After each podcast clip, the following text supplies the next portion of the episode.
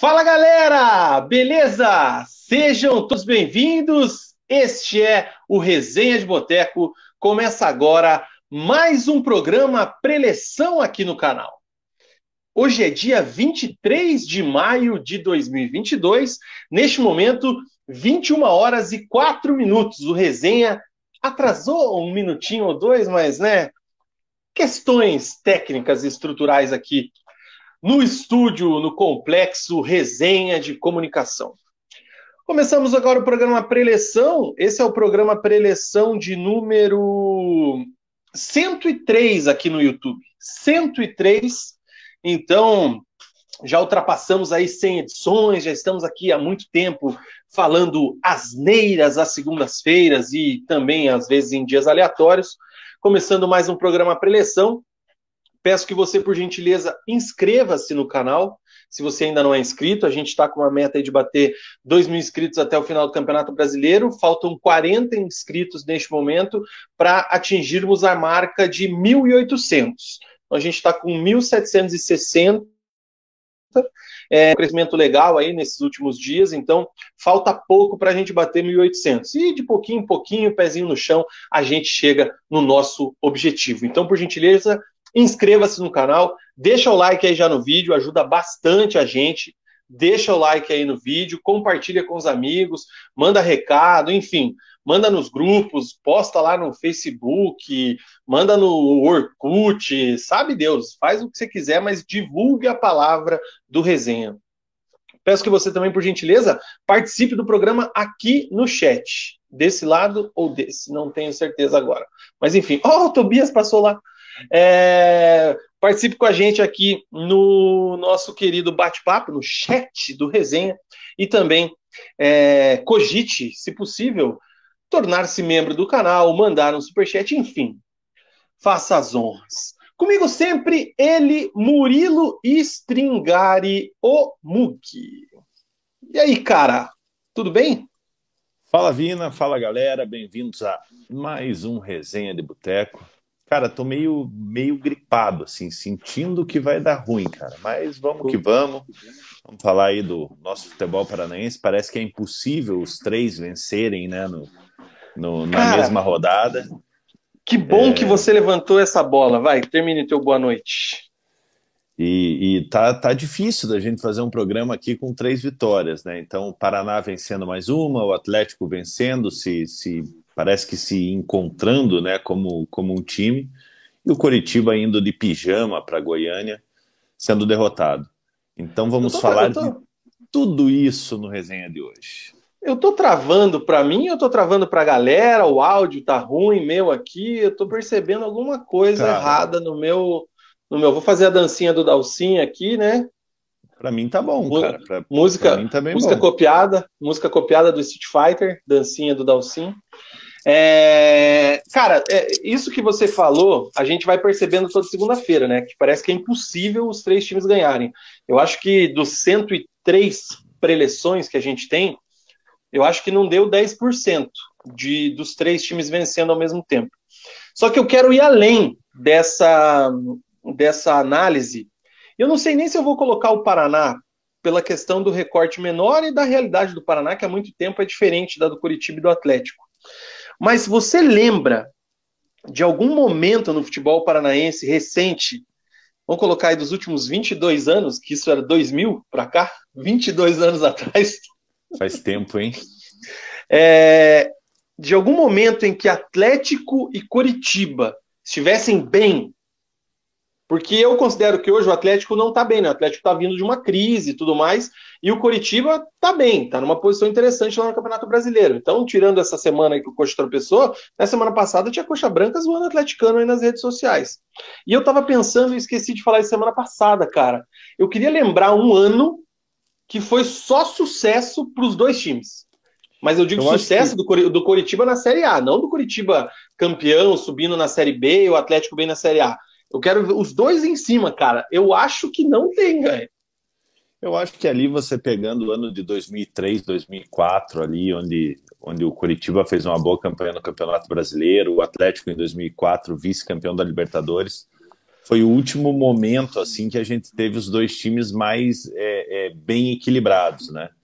É, e se você for analisar durante os anos aí, no, no início ali de dois, 2010, o Curitiba sobe, 2011 é, o Curitiba entra numa fase boa, o Atlético acaba rebaixado. É, então, realmente, cara, nesses últimos 22 anos que você falou aí, é muito difícil os dois times estarem numa, numa fase Ó, boa. Se for ver, eu baixei aqui rapidinho a classificação do, do Campeonato Brasileiro de 2004. O, o Atlético fez incríveis 86 pontos em 46 jogos, né? Naquele tempo, o Campeonato Brasileiro tinha 24 times, cara. É, e ficou em segundo, né? Perdeu o título para o Santos, o saudoso time de Erechim, né? Esse time atleticano aqui. O Coritiba ficou em 12 com 62 pontos. E o Paraná ficou em 15 com 54.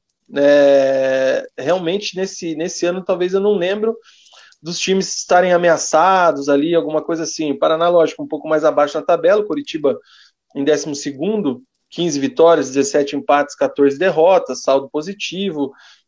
Talvez seja o ano que mais se aproxima disso que eu falei. É, e o, Mas... e o Curitiba montou, o Curitiba montou um, montou um bom time, apesar de ter montado um bom time né, para a disputa da Libertadores ali com Aristizábal, é, com o Luiz Mário, acabou não conseguindo a classificação para a segunda fase. É, mas pelo que eu me lembro, assim, foi o melhor momento dos, dos dois times aí, no, os dois times estando bem, né? É, porque aí em 2005 o Coritiba acabou, acabou sendo rebaixado, né? naquela partida contra, contra o Internacional, acabou retornando é, é, em 2007 para jogar em 2008. É, então, realmente, cara, parece que os dois times não podem estar no, no, num bom momento juntos. É isso aí, cara. Então você, Resenhete, que, que lembra aí de algum momento, talvez a gente tenha esquecido, coloque aí no chat quando é que foi a última vez que você acha que a dupla Atletiba, principalmente, foi bem, mas bem mesmo numa mesma temporada, tá? Não quando, por exemplo, o Atlético subiu em 2013, o, Atlético, o, o Coritiba estava na Copa do Brasil, né? Foi em 2013 isso, né? O Atlético cai em 2012 e sobe em 13. Não, não. Curitiba, não. semifinal de Copa do Brasil 2011 contra o Vasco e 2012 contra o Palmeiras. É, então, por exemplo, 2012 o, 2012 o Atlético sobe. E o Curitiba tá bem na Copa do Brasil, mas o Atlético estava bem na Série B, então eu, não, não vale. Eu queria ver Primeira divisão, eu acho que não tem, gente... cara, pelo menos desde que a gente é vivo. É, o, que, o que a gente quer ver é os nossos times aí, o, tanto Curitiba quanto o Atlético brigando na parte de cima da tabela, a gente quer ver o Paraná se recuperando. É, porque de verdade, cara, é muito chato pra gente aqui vir na segunda-feira é, e falar de Série D, cara. Eu acho que até o torcedor do Paraná, o torcedor do Paraná tá, o Tobias fazendo, fazendo um fervo ali, vestido de Capitão América. Cara, é um absurdo isso aqui, porque eu, eu fico trabalhando o dia inteiro aqui do computador, ele ficou quieto, dormindo o dia inteiro. Eu tinha certeza que ele ia virar a cama, ele, a cama dele tá do lado avesso, cara. É um absurdo isso aqui. Tobias? Tadinha. Ai, Começou cara. Eu, eu, Resenha de Tobias. Começou o prelecão. Prelecão. É isso aí. Vamos registrar aqui os, os boa noites, as saudações da galera. E agora ele sossegou, vou ter que virar a cama dele. Rafael Terna tá com a gente, já sabem, boa live, rapaziada, tamo junto, Terna. O Stasi, eu acho que é Stasi, é o Stasi. O Paraná é o time com melhor campanha nacional do estado até agora, hein? Boa noite. Boa noite, é verdade. O Paraná está invicto na dezona. O Mug tá aqui também. Oi, Mug, tudo bem? Emanuel Ribeiro, cruzeirense, membro do canal lá de Minas Gerais, lá de BH, capital mundial do bar. Salve do líder, Cruzeiro, líder da Série B. Ele completa aqui, Dali Cabuloso e sua gigantesca torcida, 58 mil pessoas no Mineirão ontem. Que espetáculo da Raposa. Em manhã barra tarde, inspiradíssima de Jajá. Promessa atleticana. É, os meninos do Atlético estão fazendo sucesso lá, né? Zé Ivaldo, desde que chegou lá, consolidado na defesa. É, o Cane, Canezinho, apesar das oscilações, ali é considerado, considerado um Ídolo. jogador importante. É o Jajá, que é um, que é um jovem jogador, né? é, que ainda acho que o Atlético vai, vai ter um bom proveito desse, desse jogador também sendo, sendo importante. E ontem, não menos importante, o Rafael Silva, revelação do Coritiba, é, fundamental para a vitória do, do, do, Cruzeiro ontem. É, o Edu, que é, um, que é um atacante também, que, que, que é fazedor de gol, né? Surgiu, é, é, começou a, a, ter um certo destaque com o Brusque, né? E acabou indo para o Cruzeiro, já é um jogador de uma, de uma idade mais avançada, ali perto dos 30, se não estou se não estou enganado, e o Cruzeiro conseguiu montar um time um time legal aí, um time competitivo, é, e, e, a gente vê que tem muito potencial para subir. Boa noite para Henrique Faversani. Quero lembrar que o capitão do Cruzeiro é Eduardo Brock, hein? Isso para representar ali, o, o, Cruzeiro tem uma seleção de jogadores do futebol paranaense. Vagninho. Um abraço pro o Vagninho, o Emanuel já não suporta mais, cara. Aconteceu o que a gente, que a gente imaginava. E foi titular no, no final de semana. Foi. Lucas Pedro está com a gente. Boa noite, Nação Rubro-Negra. Feliz da vida com o meu furacão. Tomara que continue assim, com essa pegada, iremos muito mais longe. Boa noite para Guilherme Sete. Boa noite para o Bitcoiner. Enquanto o torcedor do Curitiba estava triste por não ter Copa do Brasil e Sula, e se cons... Não, isso aqui eu não vou ler. Ainda bem que eu fui lendo e eu sempre estou antecipada. Um abraço para o Bitcoiner.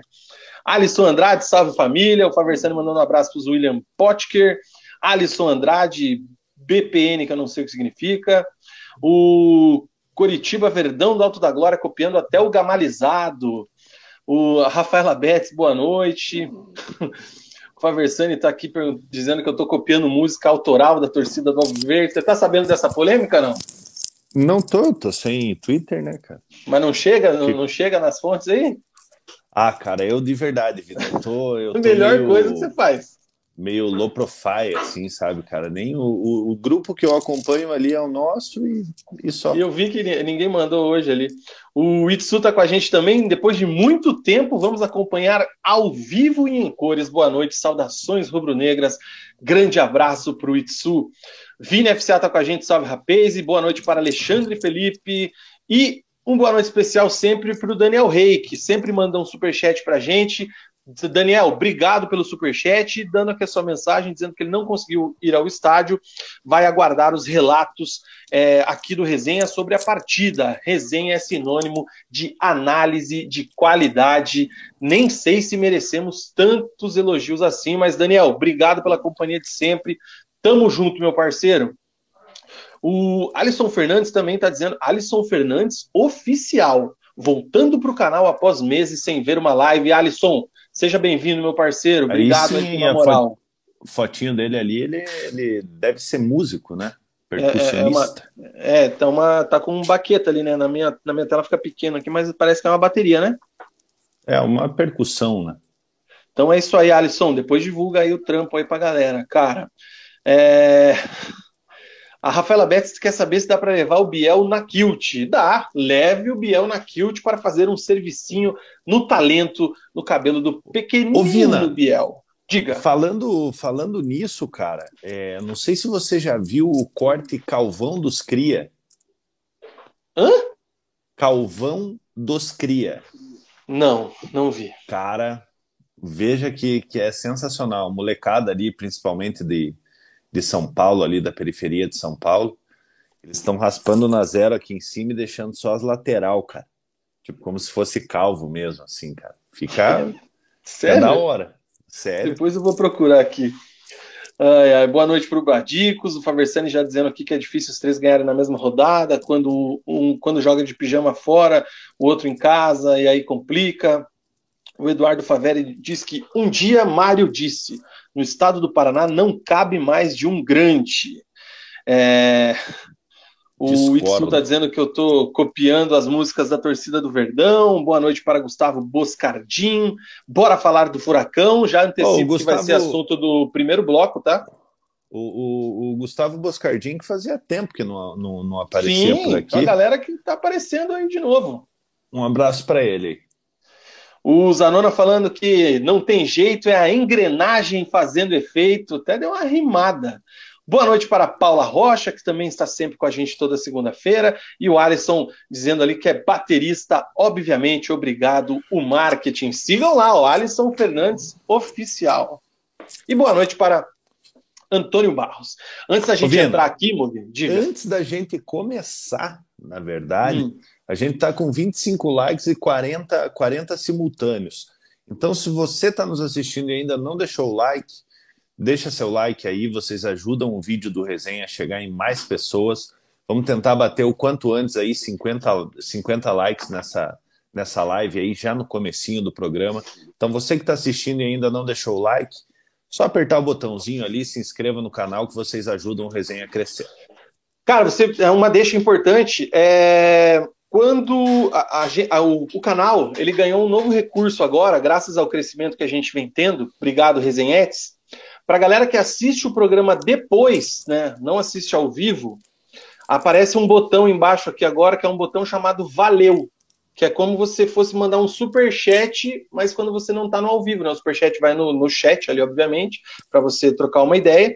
É, e quando a gente não está mais ao vivo, que não tem o chat, você pode clicar no botão Valeu aqui embaixo e também fazer uma contribuição aí com o nosso canal. Então são várias maneiras de você contribuir com a gente. Lembrando que a gente faz isso aqui sempre de maneira independente, é, nosso tempo de folga, de lazer, né? Normalmente três horas de programa aqui, fora a preparação.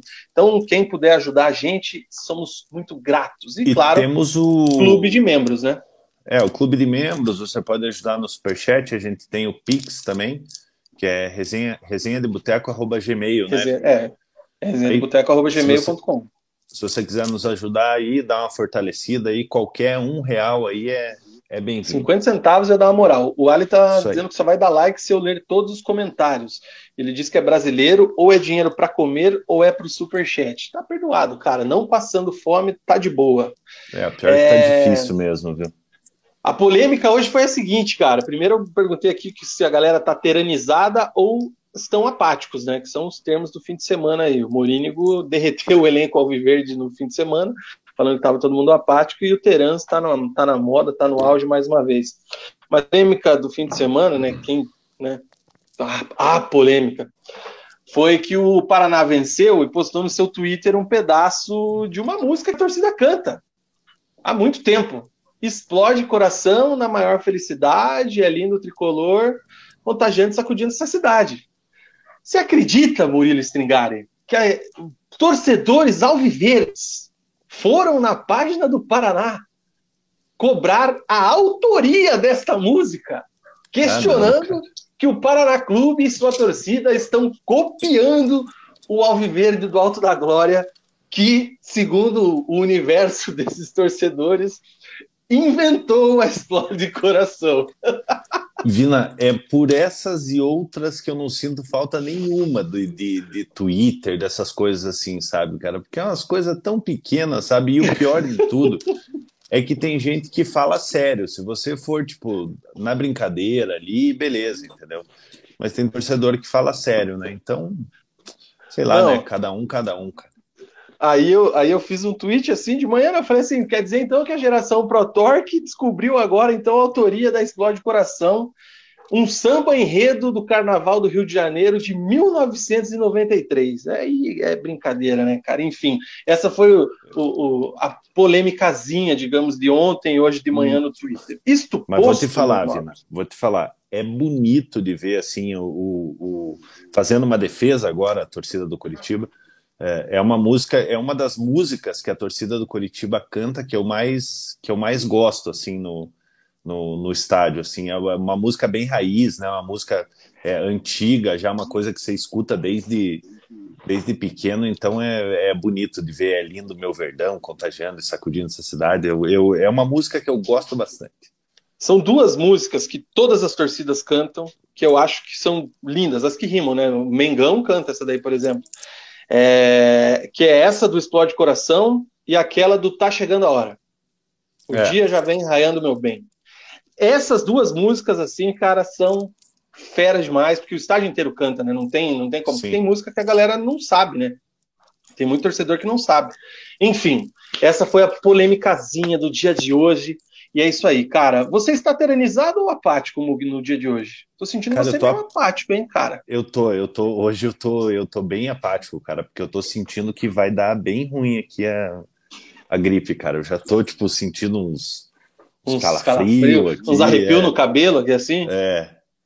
Um, tô, tô um pouco apático. o Mourinho não gosta, hein, cara. É isso aí. Vamos, de fato, depois de 21 minutos de abertura, vamos começar o programa de hoje é, com o bloco do Atlético, né, que foi o time que jogou por último.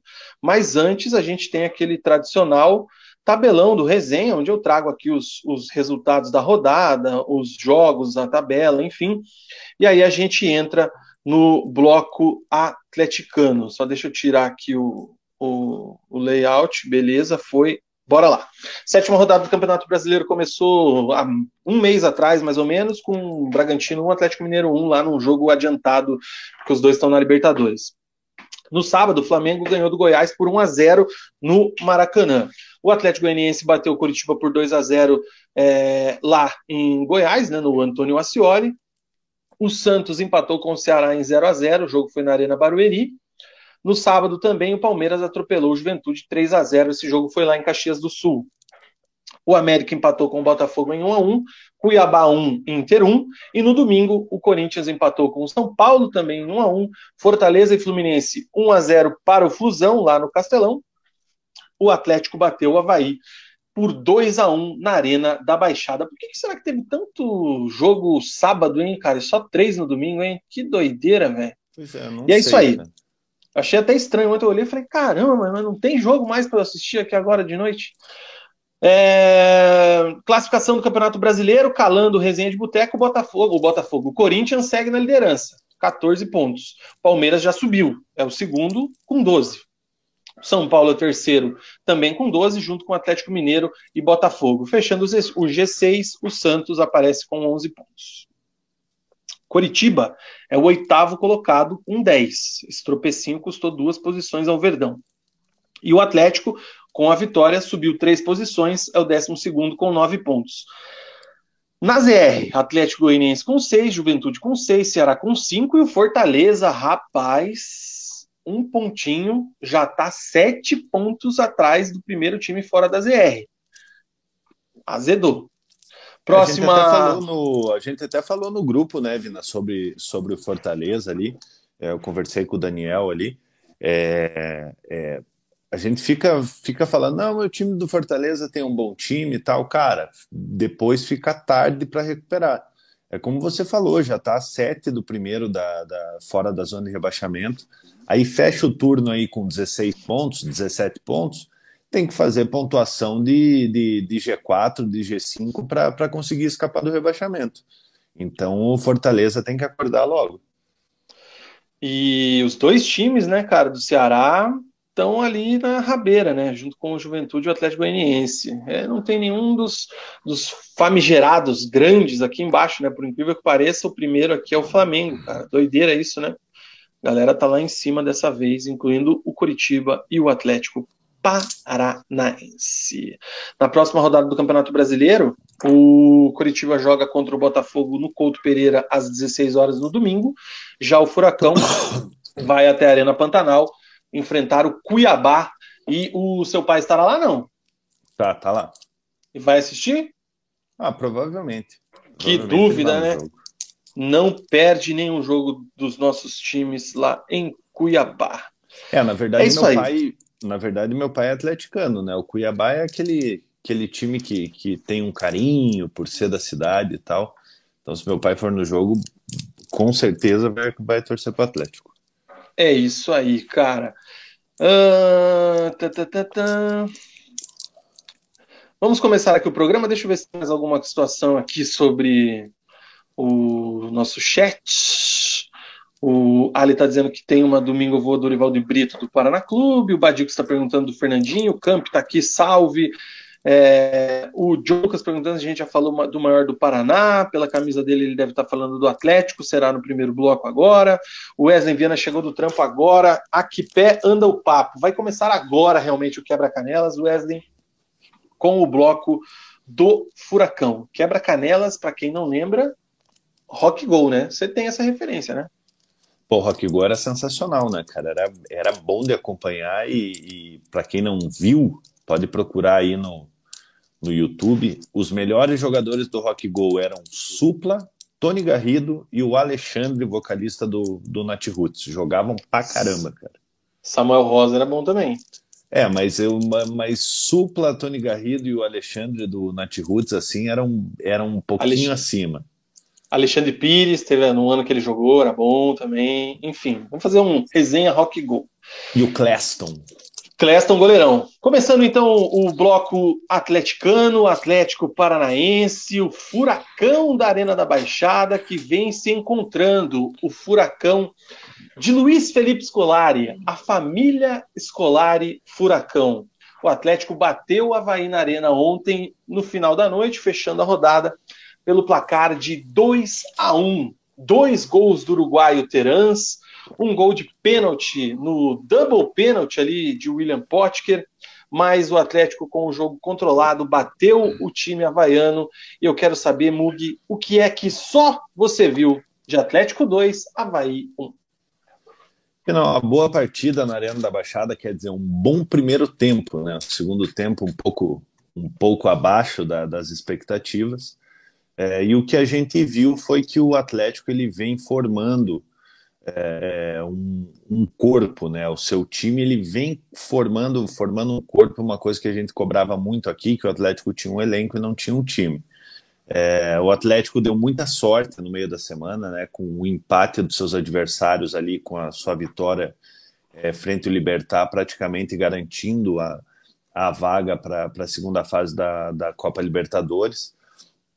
É, e o Filipão até surpreendeu na escalação do, do time do Atlético no final de semana, né? Quando, quando se esperava é, é um Atlético alternativo ali, o, o Filipão poupando alguns dos jogadores, ele acabou repetindo a escalação do Atlético pela primeira vez, foi com o mesmo time que enfrentou o Libertar e venceu o Libertar frente ao Havaí. O Atlético precisando de de, de, pontos no Campeonato Brasileiro, né? Isso cabe também ao que eu falei do, do, do Fortaleza, depois ficar tarde. Lógico que o Atlético está conciliando duas competições, mas o Felipão é, é, acertadamente é, mandou, mandou o que ele tinha de melhor do, no, time do Atlético ali e, e conseguiu a vitória diante do Havaí. Um primeiro tempo é onde o Atlético foi melhor na partida.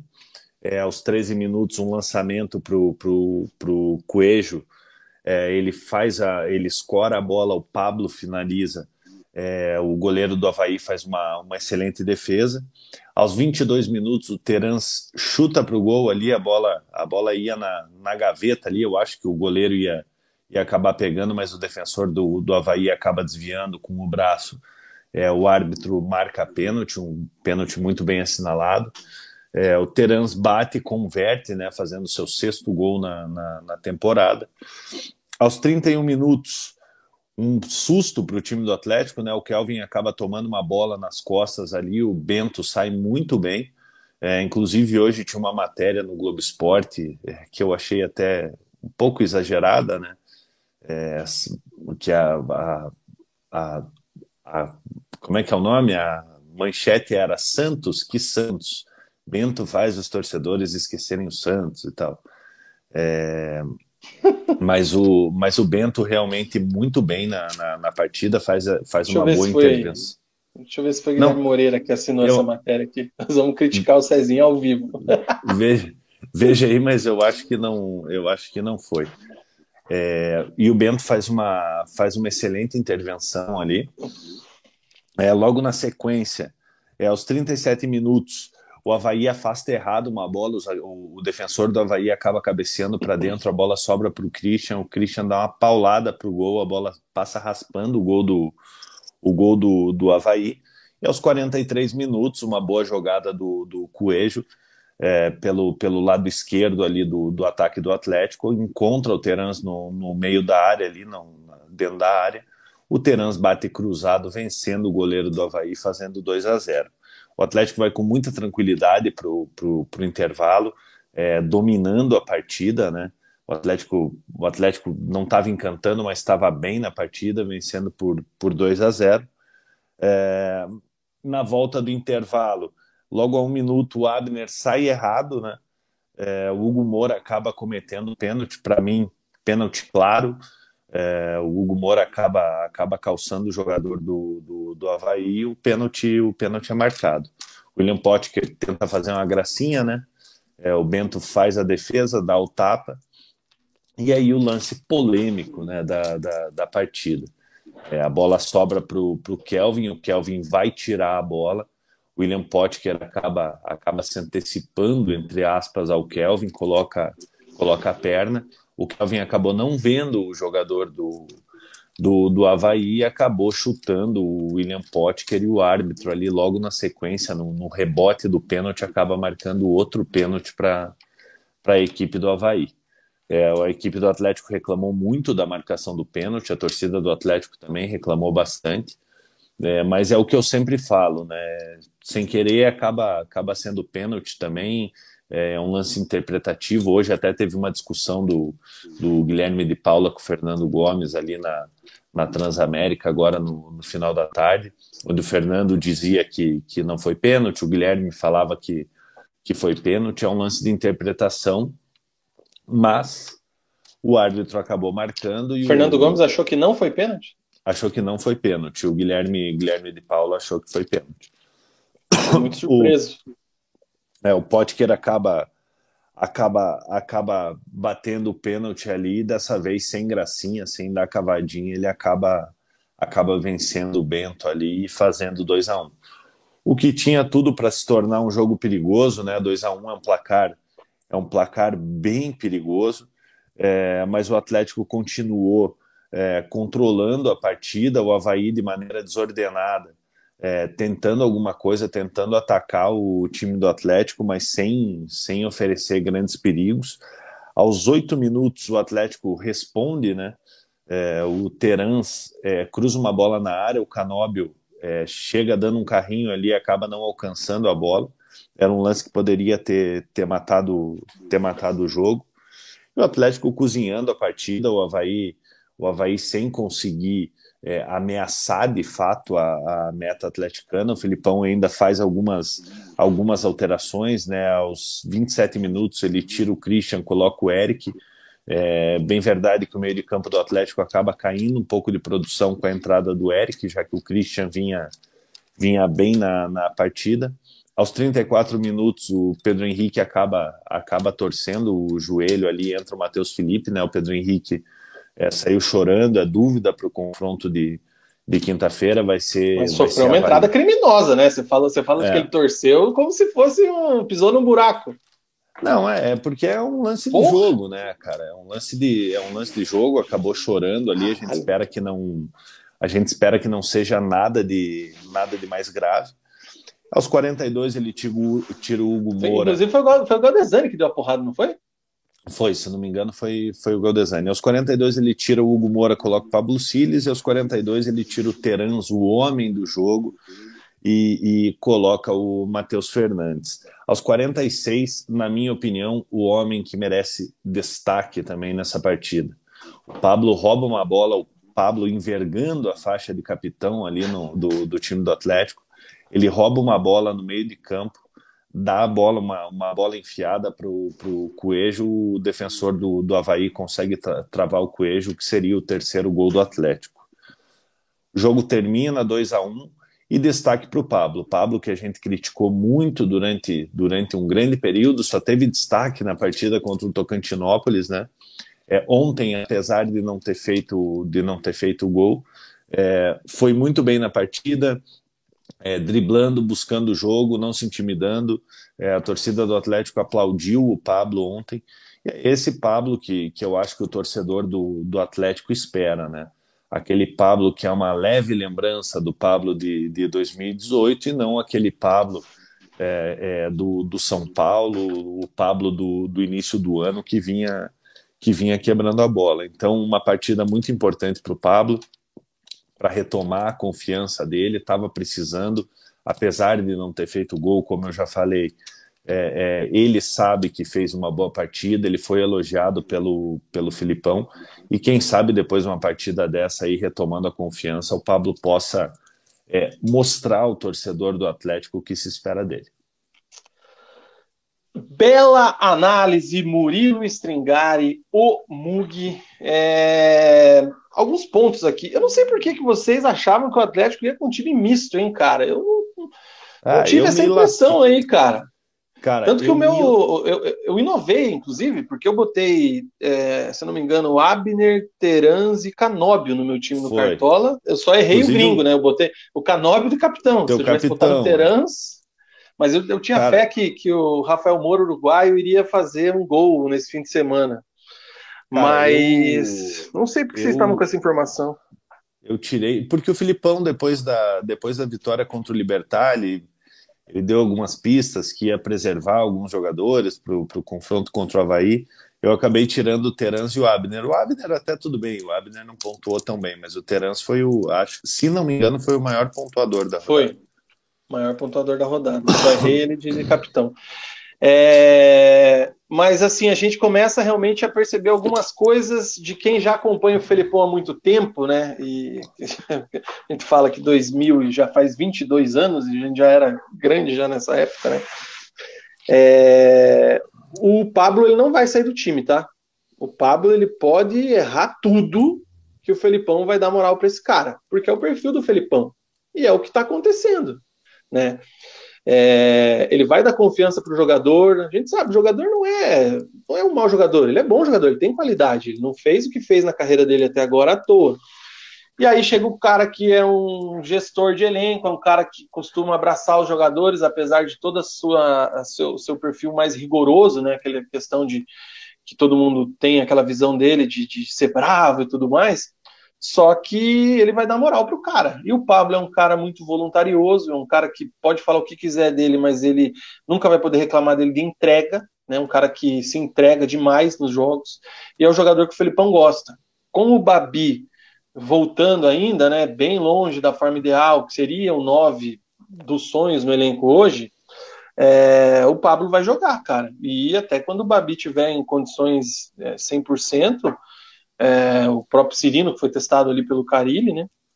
O Pablo vai jogar, tá? Então, torcida que apoie também, Vina, porque não vai sair.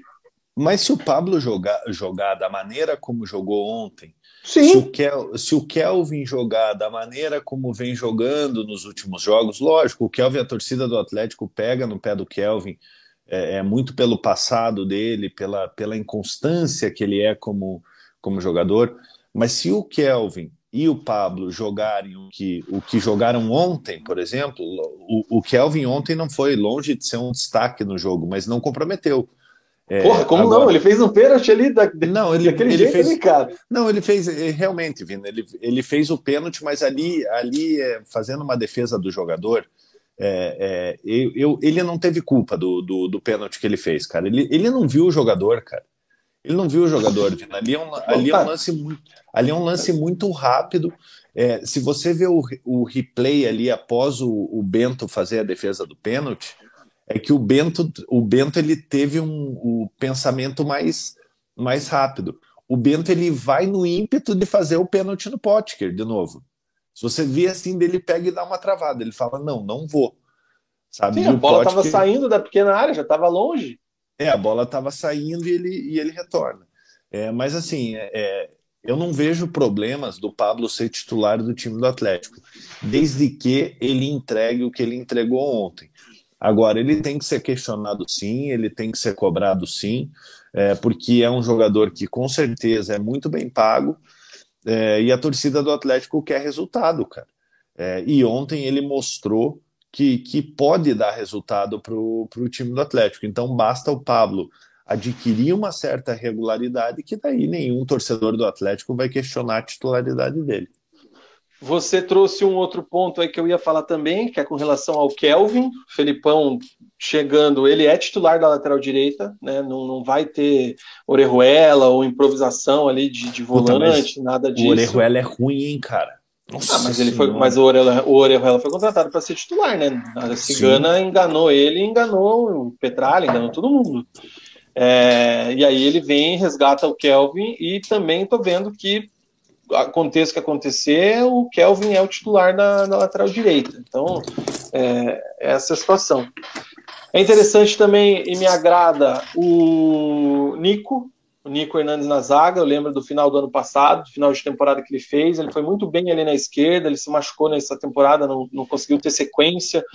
Mas apesar do Matheus Felipe ter feito bons jogos, tudo que a gente já elogiou bastante ele aqui, é, eu acho que o Nico é superior a ele. Então o Nico também, em condições, é titular. O Thiago Heleno, quando voltar, acho que é o natural também. É, fica aí a dupla titular e o Felipão vai defendendo o time dele. Definindo o time dele. Christian.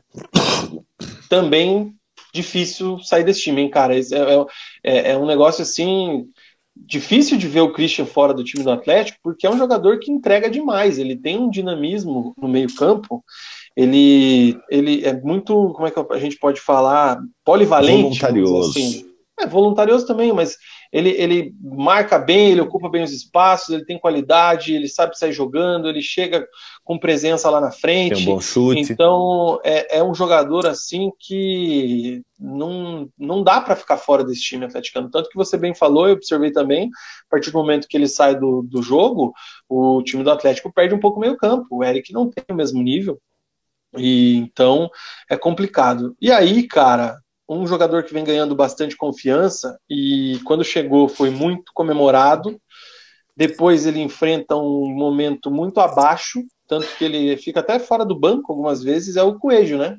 E foi muito bem Sim. na Libertadores no meio da semana, agora também está se encontrando. É... Até o Hugo Moura falou especificamente, não do Coelho, falou do Canóbio na, na zona mista. Depois, agora o Brasileirão tem zona mista, né, cara? É massa isso, né? Todo Sim. mundo fala ali no finalzinho é, que agora os jogadores estão se entrosando, que o, o Gomora falou, ah, pô, o Canobi gosta de uma bola mais é, vertical, mais longe, eu prefiro mais no meu pé, e agora a gente está se entendendo, e coisa a mesma coisa. Esses dois caras abertos aí, a hora que realmente engrenar, velho, com o Terans jogando o que está jogando, né, pegando, sendo regular, que para mim o principal problema do Terans é a irregularidade, né, é, depois daquele início avassalador, ele fez muito mais partidas abaixo do que partidas boas. Inclusive, esse ano também acho que ele não está tão bem. A gente até debateu ontem, mandar um abraço para Guilherme Moreira, que, que lançou essa no Twitter. Ontem foi massacrado gratuitamente pela torcida atleticana, é, por parte da torcida atleticana, os haters da rede social. É, e se você analisar bem, apesar de muito decisivo que o Terence está sendo, ele não vem tão bem. Tanto que há duas semanas atrás é, por que, que o Marlos não joga? O Terence tem que sair para o Marlos entrar, o Marlos entrar, e daí ontem ninguém lembrou do Marlos. Então é interessante começar a ver esse Atlético do Felipão ganhando corpo, ganhando forma. É cedo ainda, mas é aquilo que todo mundo já falava. A gente já fala isso há muito tempo, né? Que o Atlético não tinha o um time. O Atlético tinha um elenco estrelado, maior da história, blá, blá, blá, mas não era time. O São Alberto não fez time, o Carilli muito menos, e o Felipão começa a fazer um feijão com arroz também, né, cara? Se você olhar, é um feijão com arroz. Ele botou os quatro zagueiros que já são ali é, titulares já há algum tempo, com exceção do Heleno que está machucado, o Hugo Moura na posição dele, o Christian, o Terans, dois pontas, o cara. Ele faz feijão com arroz. Então, cara, não tem como dar errado, porque os caras têm qualidade. Vina, você falou do Christian ali, cara. Eu acho o Christian um, um baita jogador. E se vocês pegarem alguns resenhas de um ano atrás, falava, o Atlético vai ganhar dinheiro com esse menino, ainda vai, ainda vai evoluir bastante. É, e o Christian, ele, ele começou a ser questionado quando começaram a inventar o Christian de ponta esquerda, cara. É, vocês lembram bem quando escalavam o Christian como ponta, cara. E ele não rendia como, como ele rende como um segundo volante ali. É, então, então o Christian tem que jogar na posição dele ali como um, um, um clássico camisa 8, aquele jogador que chega dentro da, da, da área adversária, tem, tem, um bom desarme, tem um bom arremate de, de média e longa distância. Então o Christian, ele realmente ele vem sendo um dos pilares desse time do, do Filipão. Outro fato interessante é a declaração do Filipão após o jogo, né? é, que, que é mais ou menos esse o time que ele, que ele imagina. Então era o que a gente cobrava, né? A gente vinha falando que o time do Atlético precisava encontrar uma maneira de jogar, precisava saber quem eram os jogadores, os jogadores titulares E pelo que o Filipão falou ontem na, na, na coletiva, esse time que jogou ontem contra o Havaí contra o Libertar, na cabeça dele, dos, das opções disponíveis é, é, no momento, tirando jogadores é, machucados, que é o caso do Vitinho, do Thiago Heleno, esse é o time titular do Atlético. Com a volta do Thiago Heleno, com a volta do Vitinho, pode mudar, mas já tem uma ideia de jogo. Tem uma a famosa espinha dorsal. Isso mesmo. O Stasi está criticando aqui, dizendo que sempre tem um pênalti para o Atlético quando joga na arena. Será que treinam para cavar pênaltis?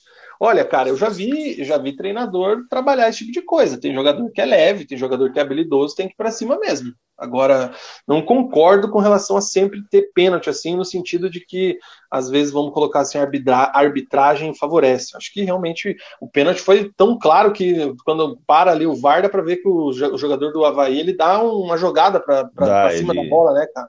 Não é uma ele... bola bateu, né? Ele não, tipo, ah, virou e a bola bateu. Não, pô, ele fez um jogo de ombro aqui ele amplia o espaço do corpo, né? Pô, que vocabulário diferenciado, pai. o John Lucas está dizendo aqui que se não fosse o Christian pé de rato, teríamos feito quatro gols. O Wesley rebate aqui o que o Stasi diz com relação ao Furacão, né, que tem menos pênaltis a favor no Brasileirão. O Sete está dizendo que a imprensa adora exagerar, é só lembrar o que falaram do Igor Paixão há uns 20 dias. Só corrigindo ali, acho que ele quis falar do Igor Paixão. O Bom, mas o Mauro... Igor Paixão, o Igor Paixão, lógico, a gente não está no bloco do Coritiba, mas fazendo uma defesa ao jogador. É, o Igor Paixão ele vinha muito bem até se machucar, até se machucar, ele retornou agora, então, então a gente tem que esperar o jogador retornar aí na, na melhor forma para ver se ele vai ter essa consolidação do que se esperava dele. O Mauro Siamopazzi, dizendo que coxa é maior de estado, pedindo para a gente falar mais do coxa. O bloco do coxa vai ser o último, tá, Mauro? Fica atento aí. Gustavo Boscardinho elogiando o Bento, é um ótimo goleiro com as mãos, precisa melhorar a reposição de bola. O Wesley está dizendo que o pênalti contra o Atlético foi uma falácia. O Kelvin já tinha o controle da bola e o Potker claramente se joga na frente dele para forçar a falta. Só se o Kelvin tivesse o olho na nuca. É, para ver o atacante chegando. Ano passado teve um lance igual com o Fasson. Cara, na minha visão, o pênalti é claríssimo, tá? O, o, o Potker entrou na frente do Kelvin e tomou um chute. Ponto. Falta. É isso. É... Agora é o Kelvin teria que talvez ter se posicionado, ter visto que o jogador está vindo, protege, faz o corpo, não vai com tanta vontade. o, o, o Potker estaria de costas se ele pega a bola. Então, assim, faltou um pouco de malandragem para o Kelvin. É, o, o Kelvin agilidade ele precisa... é muito rápido. O, o Mas Kelvin, ali ele... não tem discussão para mim. O Kelvin ele, ele, ele foi talvez imprudente, ele precisa tomar muito cuidado é, talvez ele precisa melhorar um pouco a visão periférica dele. É, a gente pode lembrar daquele confronto do Atlético com o Flamengo, é, que ele acaba expulso, ele entra em campo, acaba expulso por, por dar um pontapé no, no, no, jogador do Flamengo, e a gente até falou na época que foi sem querer, ele mereceu ser expulso, é, mas o pontapé que ele deu no jogador do Flamengo foi sem querer, foi, sabe, ele não teve a, a intenção, então ele, ele tem, que, tem que melhorar esse ponto. O Lucas Pedro está mandando uma pergunta aqui que a gente vai deixar para daqui a pouco, que é essa chegada do Fernandinho. O Guilherme Sete está dizendo aqui, ó, que tá louco, Mug. O lance de jogo foi o chute do Hulk no William Farias e não essa entrada em cima do Pedro Henrique. Eu acho que os dois não foram lance de jogo, mas o do Pedro Henrique achei que você pegou leve na tua análise, cara. Foi uma puta de uma é. É que puta, mas, cara. Opinião é opinião, cada um tem a sua, mas eu acho que você, você viu muito leve esse, esse lance aí em cima do Pedro Henrique, cara. É, Foi maldoso. Talvez. O John Lucas, ó, tá indo contra a, a, a, maioria, dizendo que o Hugo Moura não dá mais. O Alexandre tá pedindo falar do Cartola, se der tempo hoje, lá com umas 4 horas e meia de live a gente fala. O Isaías tá falando do Coxa. O Leonardo Nardim aqui, Mug, ele, ele até teve um outro comentário que ele mandou que eu queria ter lido e acho que eu esqueci dos jogos na terça-feira, que é esse aqui primeiro, ó, dos jogos no sábado. Teve muito jogo sábado, porque Santos, Inter, Atlético Goianiense, Palmeiras, Fly Bragantino jogam na terça, e é por isso que tantos jogos no sábado. Pô, cara, de, até fazendo um comentário em cima desse, desse comentário do Leonardo, é, do Leonardo Nardim, cara, de verdade, cara, eu sinto saudades de jogo final de semana e quarta ou quinta.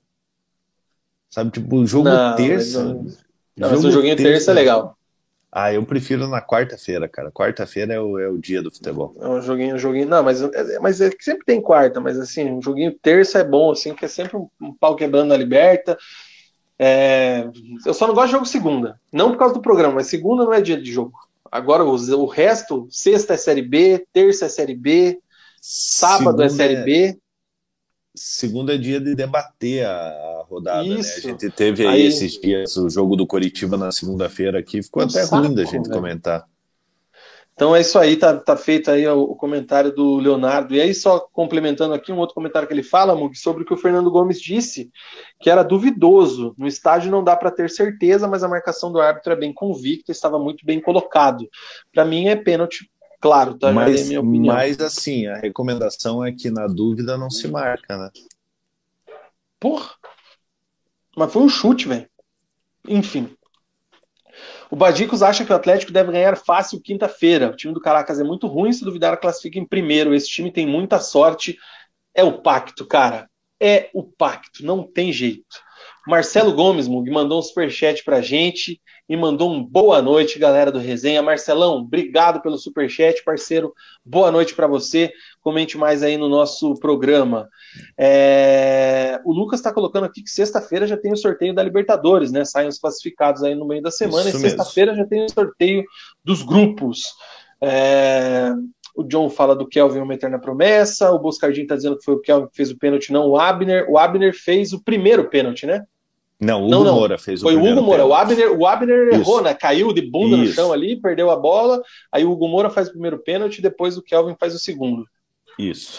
O RS10K diz que foi azar do Kelvin. Problema é que quando o cara é ruim, a sorte também não costuma ajudar. e aí ele completa aqui dizendo que ontem até o Bento estava acertando os chutões para frente. Sorte ou ele está evoluindo? Eu vejo o Bento em franca evolução. Até onde ele vai chegar na carreira, eu acho que é difícil falar ainda o nível que ele vai chegar, mas eu vou dizer para você que o, o começo dele é melhor do que eu esperava.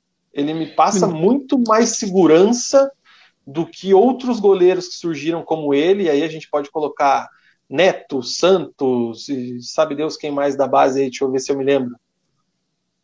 É que teve os outros daí, os outros eu, são bem abaixo, acho que eu não vou nem citar. Eu né, acho né, que desses que, que, você citou aí, colocar aí é, é, goleiros que se tornaram é, é, grandes goleiros aí, o Neto e o, e o Santos, é, o próprio Neto, no, no, início da carreira, ele passava muita segurança. Ele, com 20, 21 anos, já era, já era um goleiro que você via que tinha muito potencial. Agora, se a gente puxar um pouco mais para trás, o Santos, quando era reserva do Everton, o Santos ficou não sei quantos anos como, como, como reserva no time do Atlético e não passava segurança.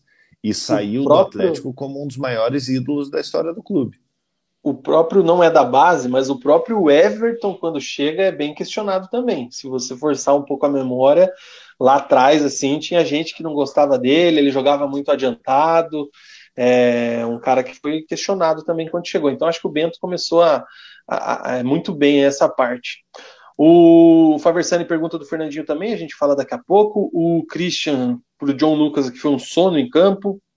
O Alisson Fernandes diz que o Pablo tem que se manter titular, porque só falta marcar os gols. Tem muita raça e o Felipão deu uma pílula da marcação para o Kelvin, porque ele está marcando bem, era o que faltava para ele ganhar essa sequência. O Paulo Santos elogia sua garrafa de água, Mug, dizendo, perguntando aí se é de 500 ml. 10 litros. Meu Deus, você tá tomando uma dessa por dia? Não, tô louco, cara. Eu vou, daí eu vou ficar mijando o dia inteiro. Mano, é, vai que alguma recomendação, vai que tá com uma pedra no rim. Não, o não. Faversani dizendo que o Coelho joga muita bola, se tocar um pouco mais vai fazer diferença. Verdade, tá? Verdade. Inclusive, vamos aproveitar esse tema aqui, rapidinho. É, Libertadores lá. O gol dele foi por querer ou foi sem querer? Ah, cara, eu sou sempre a favor do atacante, cara. Eu, pra mim, foi, foi por querer. Ah, sai dessa vida.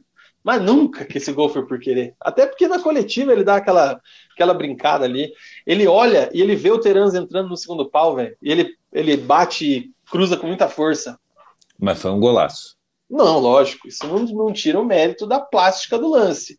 Mas não foi por querer aquele gol ali, mas nunca. Me desculpe, Coelho. O Wesley manda aqui o Bento, Kelvin, Thiago, Heleno, Pedro, Abner, Fernandinho, Terans, Canóbio, Coelho e Babi. O, o Wesley, ele sempre esquece alguém, você percebeu? Semana passada ele também esqueceu, e hoje ele também esqueceu, e é sempre o mesmo jogador, que deve ser o Hugo Moura. Porque Ou ele só botou o Fernandinho, ele botou o Fernandinho e o Terans ali no meio, e tá faltando um cara no meio, né? Porque ele abriu o Canóbio Coelho e o Babi na frente. Então acho que ele esqueceu de novo o Hugo Moura, que é o mesmo da semana passada. Um é, dos dois. Eu, mas eu acho que é o Hugo. É, interessante. Vamos daqui a pouquinho, a gente terminando o jogo, a gente fala de Fernandinho. O John Lucas fala aqui do Coelho, o Patrick chegou agora com o like.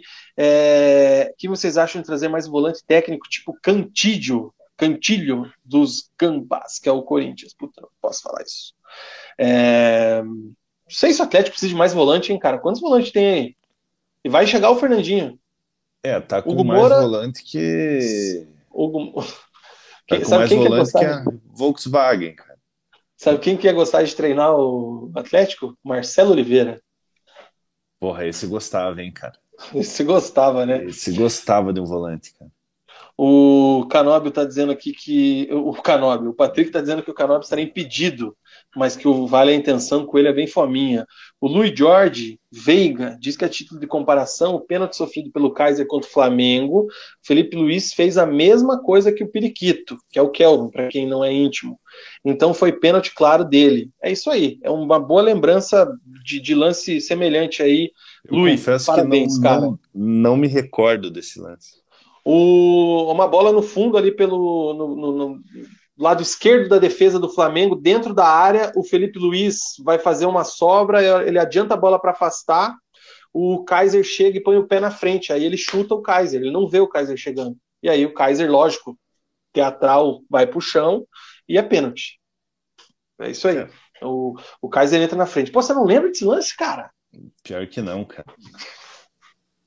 Já fumei tá muita. Já fumei muito mal. Você viu, você viu o jogador do Boca? O, não? O, o Rojo? O Boca foi campeão, não sei do que, ontem lá, e ele pegou aí no jogo, assim, ele pega um negocinho que não dá pra ver o que, que ele tá. Ele pega, dá uma puxadinha assim. Ele tá fumando um vape. É engraçado, porque é bem pequenininho Porra, não sabia assim, cara. Que o, não sabia que o Rojo tava no. Eu não sei se é o Rojo, eu acho que é agora. Eu tô, tô, Deixa eu dar uma tá olhada aqui. Mas é alguma coisa assim, cara. Eu acho que não é o Rô, não, porque o Rô tava no River, né? Sei lá. Mas Pô, tem um jogador lateral. do Boca que, que fumou uma coisinha ontem. Ele tá no Boca. Ah, então é ele. O, o Sete falando que os dois lances foram para vermelho. É, o Zanona pergunta se eu tô com jogos, saudades de jogos terça e sexta. Demais. Porra, aquele joguinho 21 e 30 de sexta-feira, Vila Capanema, julho. 2 graus. Paraíso. Paraná e, sei lá, Boa, Paraná e Boa, sexta-feira, 21h30 em julho. Frio. Aquilo era o paraíso, meu irmão. Joguinho bom é... né? O Eduardo falando que o Bento lembra muito o Guilherme.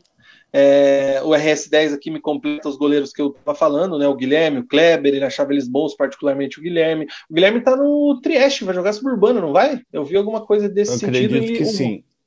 Rodolfo tá no Capão Raso, hein, cara? O Kleber eu não achava bom, não, cara. É, aí já. Enfim. Kleber Mexerica, né? Ele tinha um apelido assim. O Stasi fala que o melhor goleiro pro Atlético para ele foi o Neto, que ele pegava na sacanagem, verdade. O Neto, infelizmente, não deu, não vou dizer assim, não deu sorte, mas talvez escolhas dele na carreira, né? Porque ele virou reserva do Buffon na Juve, depois do, do Chelsea, se eu não me engano, e agora reserva do Ter Stegen no, no Barça. Ele chegou a ser titular no Valência durante algum tempo. Na Fiorentina mas... também.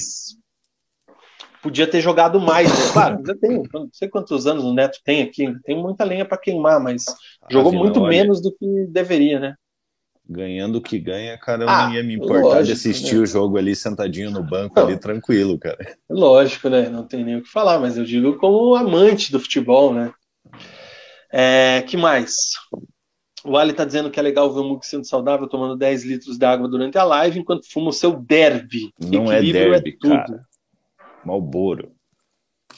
O Pedro Palucci pede mais minutagem pro Marlos, que não vem jogando, hein? Mas é isso, vai tirar quem? Vai tirar o Terence? Então, Então, e aí? É aí que é complicado. O Marlos tem que mostrar nos treinamentos ali que ele é capaz de ser titular, cara. Não é porque, porque a gente é, é, tem um carinho por ele, por conhecer ele, que, que, que a gente vai, vai passar a mão, não passar a mão na cabeça, mas sabe, falar, forçar. não, tem, é, forçar, tem que jogar e tal. Ele tem que mostrar nos treinamentos que ele é capaz. A gente sabe que ele é capaz. Ele é, ele é um baita de um baita de um jogador, mas como é que você vai tirar o Terence do time? É, é, com a, a, maneira como o Teran está jogando. Então, acho que é, é, justo o Marlos, nesse momento, ser reserva do Atlético. E vai ter que pedalar muito, hein, cara, para entrar no lugar do uruguaio ali, né? Porque, pelo jeito, a gente já até falou, né? Felipe não vai pôr esses dois para jogar junto, não, hein? Diga. Aproveitar que a gente está aí com 72 pessoas nos assistindo, é, estamos com 54 likes. Então você aí que ainda não deixou o seu like, agora 74 pessoas, estamos com 54 likes. Você que ainda não deixou seu like, deixa seu like, você ajuda esse vídeo a chegar em mais pessoas. Se você não é inscrito do canal, se você está conhecendo a gente hoje, se inscreva no canal. Você pode se tornar membro do, do, do Resenha, participar do nosso grupo do WhatsApp, participar de sorteios que a gente faz. Então deixa seu like aí, ajuda, ajuda o Resenha a crescer e tamo junto. É isso aí, cara. Peraí, peraí, peraí. Que isso, velho? Desconectou meu fone aqui, cara. Peraí. O Wesley falou que é para eu ler novamente a mensagem dele que ele explicou na sequência a falta de um jogador. O Antônio Barros, quanto ao Pablo, reconheço a entrega dele recuperando as bolas, mas queria ver ele atuando mais de nove. Não vejo justificativa para no jogo contra o Havaí em casa não colocar o Rômulo ou o Pedro Roque. Não é Pedro, é Vitor Roque. Vitor Roque, isso aí. É... Pois é, cara. É que. Vamos lá. Vamos tentar entender aqui a cabeça do Felipão. Qual a justificativa para contra o Havaí não usar o Rômulo e o Vitor Roque, Muki? Eu acredito que seja, é, é, como o jogo do Atlético é na quinta-feira, né, contra, contra o Caracas, então você tem um tempo de recuperação maior, ao contrário do que foi em outras semanas, aí onde o Atlético jogava no sábado e na terça-feira já tinha, já tinha oh. jogo na Libertadores. Então eu acredito que seja é, é, para dar para dar entrosamento para esses jogadores, é, é para consolidar ali é, é, quem é titular e quem não é. A gente vinha falando em outros resenhas que a gente não conseguia saber quem era titular no jogo no, no time do Atlético. É, e isso é muito importante para o jogador e para o elenco. É, saber quem é quem dentro, dentro do elenco, porque senão fica todo mundo inseguro.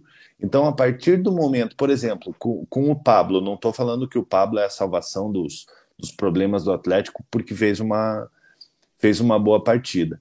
Mas esse negócio do Filipão dar moral para ele, ó, você vai jogar independente de qualquer coisa, isso dá confiança para o jogador.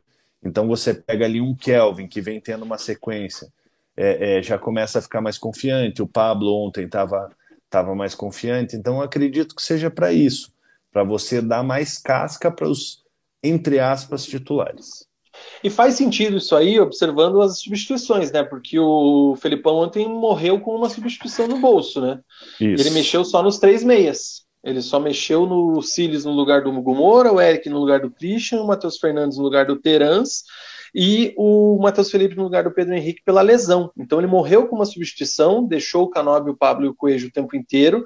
E ele tinha no banco Vitor Bueno, Marlos, Pedro Rocha, Rômulo e Vitor Roque. Então ele tinha os cinco caras ali que podem até vão brigar por não sei se o Romulo e o Vitor Roque vão brigar para ser titular, mas Vitor Bueno, Marlos e Pedro Rocha, sim. É, e não entraram, né, cara? E não Vina, mas teoricamente é mais fácil, né? Mas é uma dor de cabeça boa, né, cara? É, sim. O, o elenco do Atlético é um elenco, um elenco recheado. É, e nem todos vão jogar, cara. É, é, vão jogar 16 por jogo. Né? Nessa partida jogaram 15.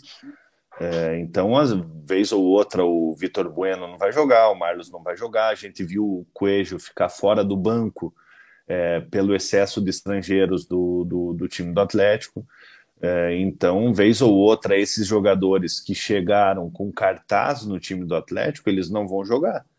É, então, o jogador ele tem que estar preparado para isso. É, e eu acredito, assim, eu acho que em tudo na vida, quando você tem concorrência, é, seja na sua profissão, seja num time de futebol, isso te motiva a melhorar e a mostrar que você pode ser o melhor e que você pode ser mais útil do que o teu, do que a tua concorrência.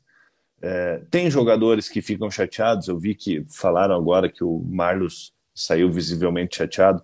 Não sei se é verdade, não via, não via a imagem, mas eu acho que o jogador ele tem que pegar e falar: não, peraí, eu, eu sou capaz, eu vou treinar e, e, e o treinador vai vai ter a opção dele ali, o que ele, o que ele achar melhor. A gente entende que o jogador pode até se desanimar, pô, o cara vem da Europa com cartaz, é, é, com com muita moral, com a expectativa de ser um ídolo da torcida, de ser o jogador que chegue para resolver e acabar ficando clube do coração.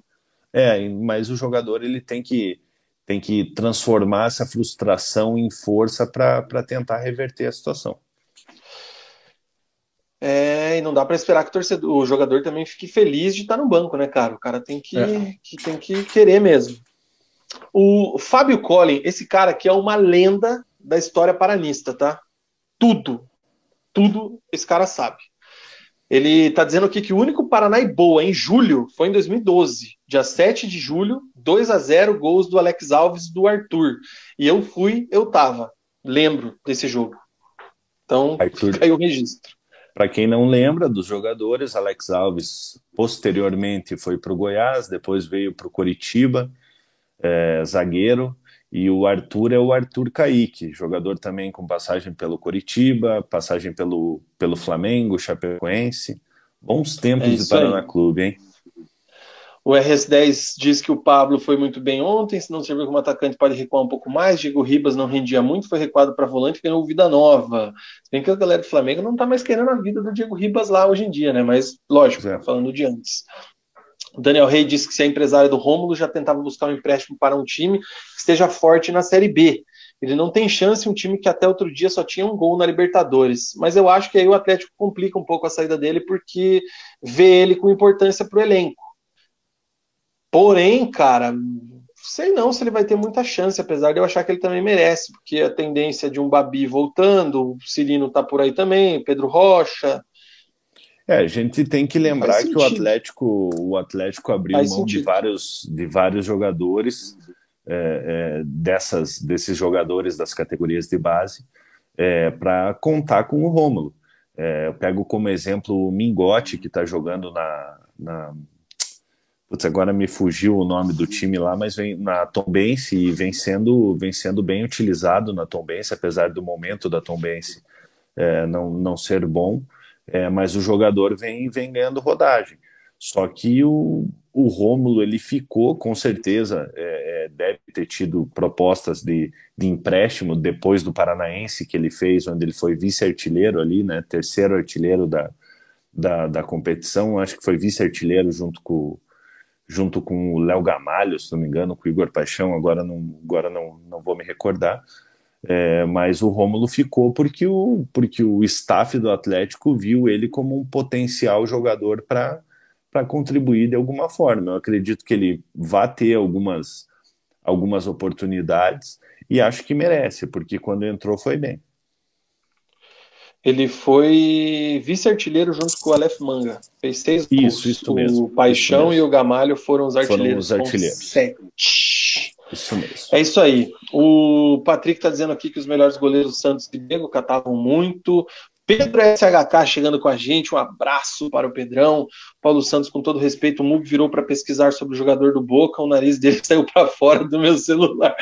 Aí, ó, ó. Ai, cara. o Paulo gosta do nariz do Mug, mano. Gosta. O Guilherme Nico disse que o Marlos aqui, né, o que você já tinha lido, o Marlos saiu visivelmente chateado de campo. Não surpreenderia se rolasse uma rescisão antes do término do contrato. Acho que não. Só acho que não. O Pedro disse que a questão nem é tirar o Terans, mas entrar para jogar no segundo tempo. Ontem poderia ter entrado, mas preferiu o Matheus Fernandes. Contra o Cuiabá, o Fabiano fala aqui que começar com o Rock titular, Romulo entrar no segundo tempo ou vice-versa. Lucas Pedro faz um serviço para a torcida atleticana para o Smart não ser bloqueado. Cuidem aí, torcida nação rubro-negra. O Luiz Jorge fala que o Felipão só está alterando o time depois dos 30 minutos e só coloca volante e zagueiro. Se Felipão, acostuma. gente. É, é se acostuma porque o Filipão é assim mesmo, cara. É, o RS10 acha que o Atlético tivesse mais vantagem, o Felipão faria a última substituição. E o Patrick diz que o Atlético só tem volantes ruins, com Cantídio e Fernandinho. É Cantídio? Será? Acho que não, é Cantilho mesmo, né? O Fernandinho e Fernandinho seria muito melhor os outros só dispensar ou deixar no banco. Vamos aproveitar essa deixa, antes da gente falar de Liberta, que é no meio da semana, vamos aproveitar que esse, essa lacuna. O Manchester City foi campeão inglês ontem, né? Fernandinho, capitão do time, é, ergueu a taça, já havia dito aí, já mais de um mês, que ele não renovaria o contrato, né, uma coisa que já está meio que falada já há muito tempo, até essa temporada foi na dúvida se ele jogaria ou não e acabou renovando por pedido do Guardiola. E depois até o Guardiola ficou surpreso quando ele falou que não iria renovar, né? Foi numa coletiva pré-jogo contra o Real Madrid pela Champions League. É... E mais do que mais do que certo, já tá essa vinda do, do Fernandinho para o Atlético, né? Só falta data, o vídeo de apresentação já deve estar tá pronto. Isso aí não tem, não tem segredo para ninguém. Tô, tô, meio que vendo até uma briga pelo famigerado furo, né? Na nossa querida imprensa aí, meu Deus, eu dei o furo que o Fernandinho veio para Atlético. Que é outra porra. coisa, cara, que é outra coisa assim que sabe, cara, é uma. Sabe, e hoje aí? Em a, hoje em dia com a informação tão rápida, é, Twitter, rede social, WhatsApp, cara Sabe, o furo é mero detalhe. Não, mas o furo é uma coisa assim, é, beleza, sei lá, você vai dar o furo lá que o Mbappé acertou com o Atlético. Porra, do nada Mbappé vai acertar com o Atlético, aí você tá dando um furo. Agora o Fernandinho, porra, tava na, tá na cara, faz 3, 4 anos que o Fernandinho vai vir pro Atlético quando ele saísse do City. Mas beleza, tirando essa parte, Estou é, imaginando aqui, ele falou que vai tirar umas férias e daí volta tal. Eu imagino que ele chega aqui para jogar no meio de junho, nem sei quando é que abre a janela direito, ali acho que é no começo Dia 18 de julho. De julho. Ele chega para jogar, então ainda faltam aí quase uns dois meses, né, cara? Ele já, já deve treinar tal, vai estar em forma assim que abrir a janela. E aí, Mug, o Fernandinho entra aonde, na sua opinião, nesse time atleticano? Olha, Vino Fernandinho ele vem jogando como um zagueiro e volante no, no Manchester City, né? É, o Fernandinho que surgiu no Atlético era um, era um camisa 10, né? É, Fernandinho, que, para quem não lembra, autor do gol do título da seleção brasileira do Mundial Sub-20 em 2003. De cabeça. é, de cabeça, o Fernandinho era um jogador ofensivo, né? Só que o Fernandinho, nesses anos todos na Europa, aí, ele, ele acabou se tornando um dos melhores volantes do mundo, é, disputou duas Copas do Mundo, é bem verdade que, que, que foi muito questionado né, nas, nas, duas, nas duas Copas do Mundo, acabou ficando marcado pelo 7 a 1 pela, pela eliminação é, é, é, no jogo contra a Bélgica, mas é um jogador extra classe, né, Vina? Então, assim, cara, eu acho que o Fernandinho ele pode escolher onde ele quer jogar. O nível do futebol brasileiro é muito mais abaixo é, do, que, do que o nível da Premier League. É, e o Fernandinho, com certeza, mesmo com 37 anos aí, é onde ele entrar nesse time do Atlético aí. É, quem não lembra do Fernandinho jogando como lateral direito no time do Atlético? É, porra, era, uma, é, era uma fumaça do caramba, cara. É, então, assim, o Fernandinho ele vai escolher a posição que ele quer jogar, cara, onde ele se sentir mais à vontade. É, lógico, nesse momento a gente tá vendo um Atlético formado ali com uma linha de quatro atrás é, mas não me surpreenderia que mais para frente, como o futebol é muito dinâmico, né, é, numa, numa, numa contratação do Fernandinho, o Fernandinho estando apto é, é para jogar, não me surpreenderia o Atlético jogar com três zagueiros ali, com o Fernandinho na sobra, é, ou com o Fernandinho jogando como, como um cabeça de área. É, então, como eu falei, cara, o Fernandinho escolhe a posição em qualquer time do Brasil. É, eu penso como você também. Acho que ele vai chegar e vai falar onde ele quer jogar. Não acredito assim que, lógico, né? Não uma loucura tipo Daniel Alves de 10 no São Paulo, né? Que aí é totalmente fora da realidade, né? Então, ele não vai chegar lá e falar que quer jogar de 9, por exemplo. Não vai acontecer. É... Mas eu acho que é um, até um desperdício nesse começo, talvez, ele entrar na zaga, cara. Porque tem muita qualidade com a bola no pé, cria muito, chega muito bem à frente. É, então eu acho que, que faz muito sentido ele entrar ali no meio, aí só questão ver quem é que sai, né? Talvez você, você põe um Hugo Moura ali para correr mais ainda por ele, né? Não que o Fernandinho não vá correr, porque está correndo bem até, até ontem, né, na, na Premier League. É, e também ele vai prejudicar, por exemplo, vai jogar lá, um exemplo aqui, Flamengo e Atlético. Ele vai ter que correr atrás do Arrascaeta, mas o Arrascaeta também tem que correr atrás dele, né? Porque se é. deixar a bola no, no, no, pé do Fernandinho com espaço, com a velocidade dos jogadores que o Atlético tem, é caixão pro time do Flamengo. Então, assim, eu acho que é um desperdício ele, ele entrar na zaga. Mas vejo ele, por exemplo, num jogo na arena, contra um Havaí que joga retrancado, é, você coloca o Fernandinho ali para qualificar essa saída de bola. Você vai latir, aí está de brincadeira, né, Tobias? Latir não. Então, é isso aí, cara. Acho que o Fernandinho vai entrar nessa, nessa posição. Mas, cara, que contratação, hein? É para coroar esse elenco histórico do Atlético é, desse até, ano. Até perguntaram aqui se estava tudo certo, já está tudo apalavrado. É, o Fernandinho, há uns anos atrás, é, é, isso já faz, já tem uns 10 anos mais ou menos, é, ele chegou a ser questionado se quando voltasse para o Brasil é, qual time que ele, que ele jogaria. É, e ele tinha falado que, que, como a família dele era toda santista, ele tinha o sonho de vestir a camisa do Santos antes de encerrar, para realizar o sonho da, o sonho da família. Mas ele acabou ficando muitos anos na Europa, né? É, e como ele tem uma gratidão muito grande pelo Atlético, o Atlético que, que foi o, o clube que revelou ele, né? O Fernandinho que veio do PSTC muito novo para o time do Atlético é, ele tem uma gratidão muito grande, ele está vendo como uma forma de, de agradecer e retribuir, é, retornar ao Brasil aí para encerrar a carreira no time do Atlético. É isso aí, cara. O, o Guilherme Sete está dizendo que entraria no lugar do Hugo em jogos mais fáceis e no lugar do Christian em jogos difíceis. O Ali está pedindo para eu respeitar a opinião do Tobias. O resenha é democrático é de todos, então eu devo deixar ele latir aqui. Ali, é isso que você está falando. Ô, Vina, tá é uma coisa, uma coisa importante a se, se salientar. É, como a janela abre no dia 18 do 7, é, daqui dois meses, né? É, o Fernandinho ele disputaria, se eu não estou enganado, é, as, as quartas de final da Libertadores. Então o Atlético teria que teria que se classificar agora, obviamente a classificação está bem encaminhada, o Atlético teria que se, se classificar, passar pelas oitavas para daí sim contar com o Fernandinho na, na Libertadores. Então os homens que façam o serviço aí, cara. E falando em Libertadores, o Atlético venceu na quarta-feira o Libertar por 2 a 0 e agora joga a vida. Quer dizer, joga a vida não, jogou a vida quarta, né? Joga para sacramentar a classificação. Esse aqui é o, é o status atual do grupo B da Libertadores. O Atlético é o segundo colocado com sete pontos, embolou tudo, né? Esse grupo aqui. É, o Libertar segue na liderança com os mesmos sete. The Strongest Caracas tem seis. A última rodada, esse 0 a 0 aqui ajudou bastante também o Atlético. E aí, na última rodada, todo mundo tem chance. Quem ganhar, entra.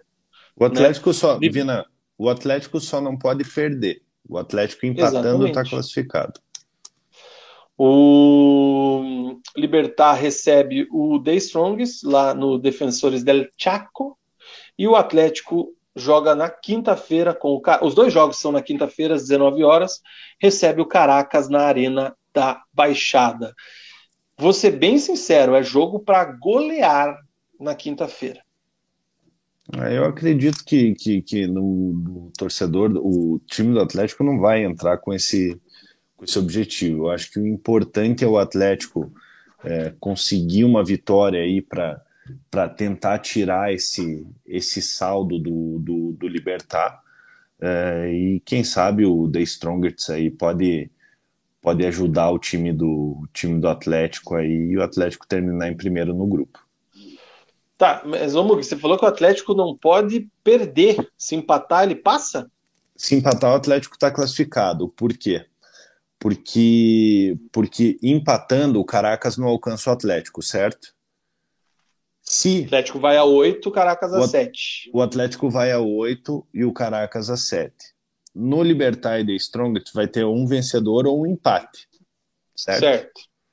É, se houver um empate, o The Strongest vai para 7 e o Libertar vai para 8 também.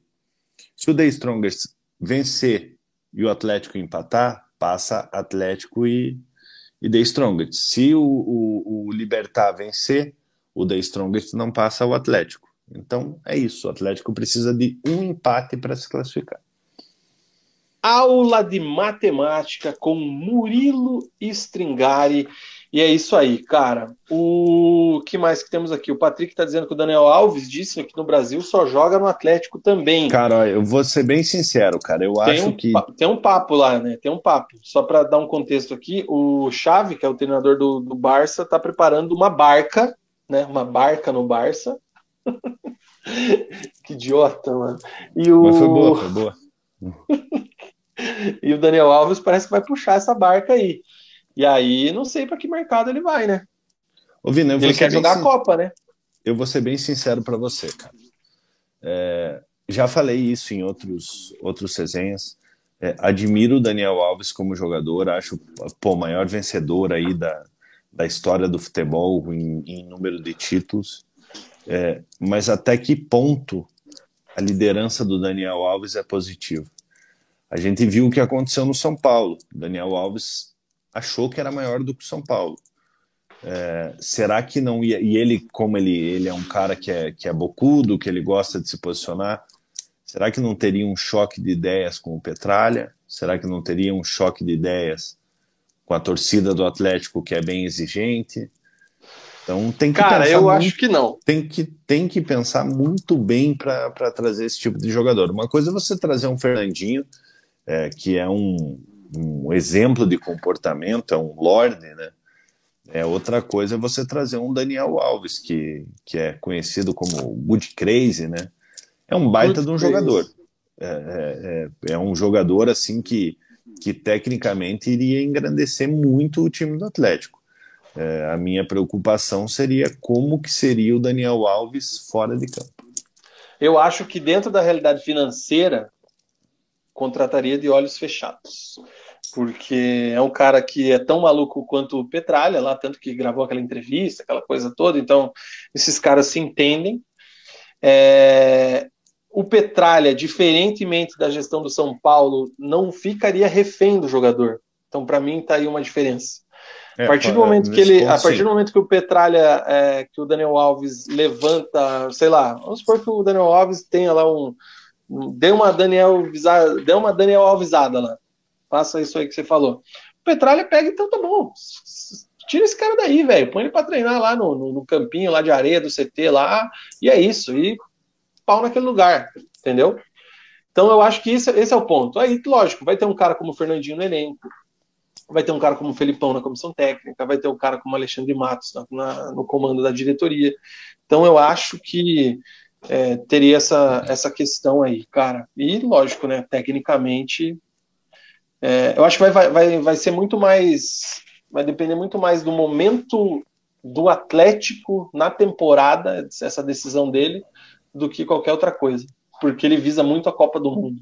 Então, se o Atlético estiver ali brigando lá em cima no Campeonato Brasileiro, estiver bem na Libertadores, estiver bem na Copa do Brasil e ele sentir que ele pode entrar e fazer a diferença nessa, nessa situação, pô, segundo semestre impecável, o Atlético brigando pelo título, sei lá, do Brasileiro, Libertadores, um, um desses, dessas situações.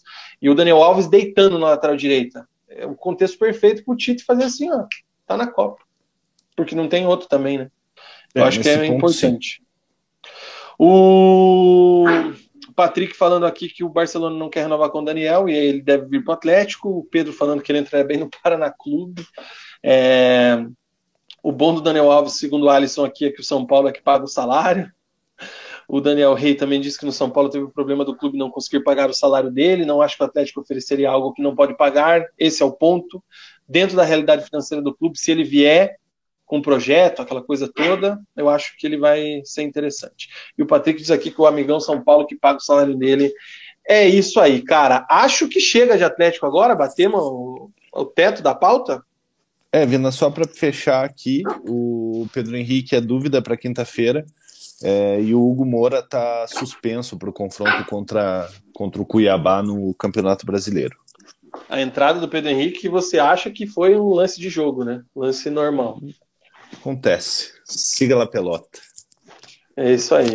Eu ficar com ele um pouco no colo, porque ele tá latindo, tá muito nervoso com a cama dele. Ai, ai, qual que é a tua? Wesley Viana diz que eu não li a dele. Qual que é a dele? Deixa eu achar aqui. Então, Ó, o Edmilson aqui, Teixeira. Atlético tem que classificar em primeiro para pegar o segundo colocado, passar de fase vale muito dinheiro. É, que mais? Aqui, ó. Ainda vamos acabar em primeiro nesse grupo, sem mérito algum, mas pela incompetência dos outros. Depois vamos meter um Grêmio de 2017 e pegar só molezinha, é o que falou ali o Wesley Viana. É, o Atlético certo? tem que torcer para torcer contra o Libertar, né, nessa nessa nessa última rodada para o Atlético conseguir conseguir ficar em primeiro. Muito bem. Tomara que o Tobias pare de latir agora para eu poder fazer o programa de boa. Vamos para o intervalo comercial agora que a gente matou o bloco do Atlético. Uma hora e 26 minutos de programa. A gente fez um, uma abertura de uns 20 minutos, então mais de uma hora falando do Atlético Paranaense. Mugi, não tem como a galera do Furaca reclamar do resenha de boteco. Tô até com a garganta irritada já. Eu vou, eu vou pegar uma água lá também no nosso intervalo cute. A gente vai rapidinho e já volta.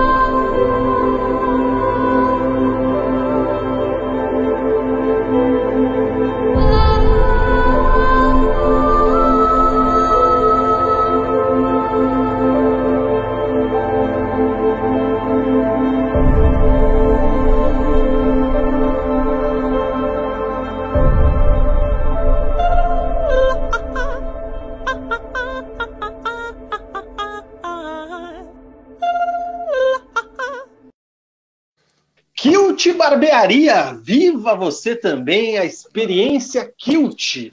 Agende o seu horário 41 0202 41 0202 Marque uma horinha lá na Kilt. Viva você também essa experiência na Kilt Barbearia. Barba, cabelo e bigode, tratamento VIP para você ficar no talento. Agende lá pelo WhatsApp 9900-0202. Inscritos no canal, chegou na Kilt, falou que é inscrito, tem direito a double de chopp. Pede um chopp Pilsen, ganha outro.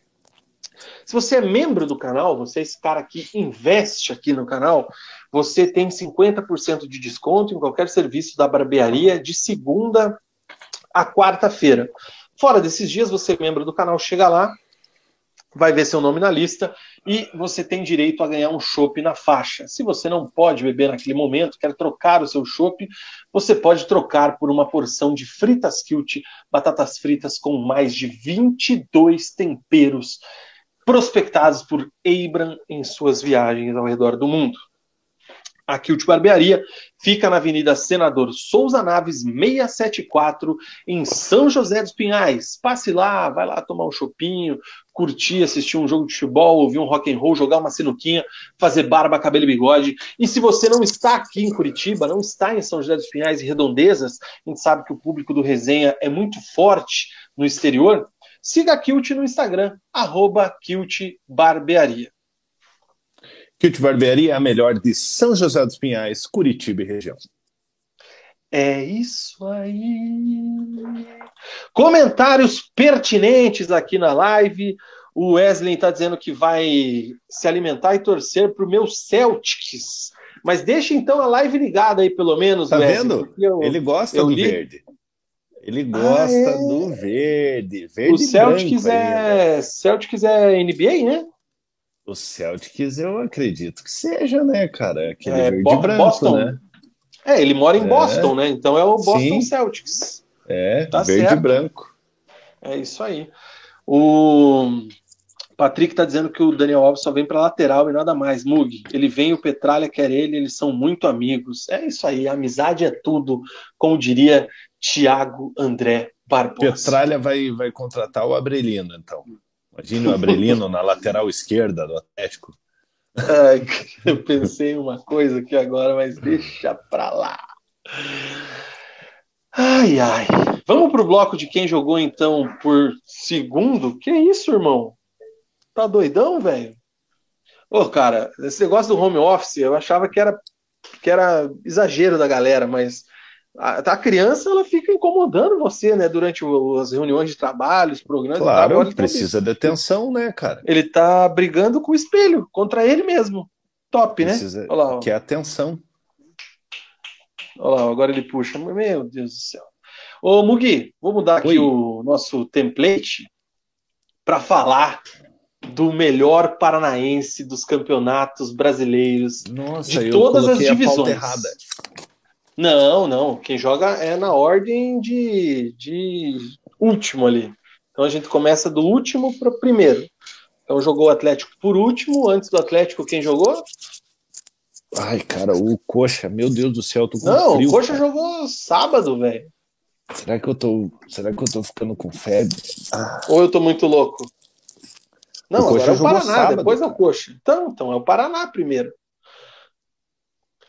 Tricolor da Vila faz mais um para gente ver. Paraná Clube passou o carro em cima do Cianorte em Cianorte, no Albino Turbay. 1 a 0. Gol do Carlos, eu sempre esqueço o segundo nome dele, cara. Carlos Henrique. Carlos Henrique. Eu Isso. sempre confundo com Carlos Eduardo. E tá lá, velho. Paraná é o segundo colocado do grupo 7 da Série D. Invicto. Três vitórias e três empates. Divide a liderança com o São Bernardo.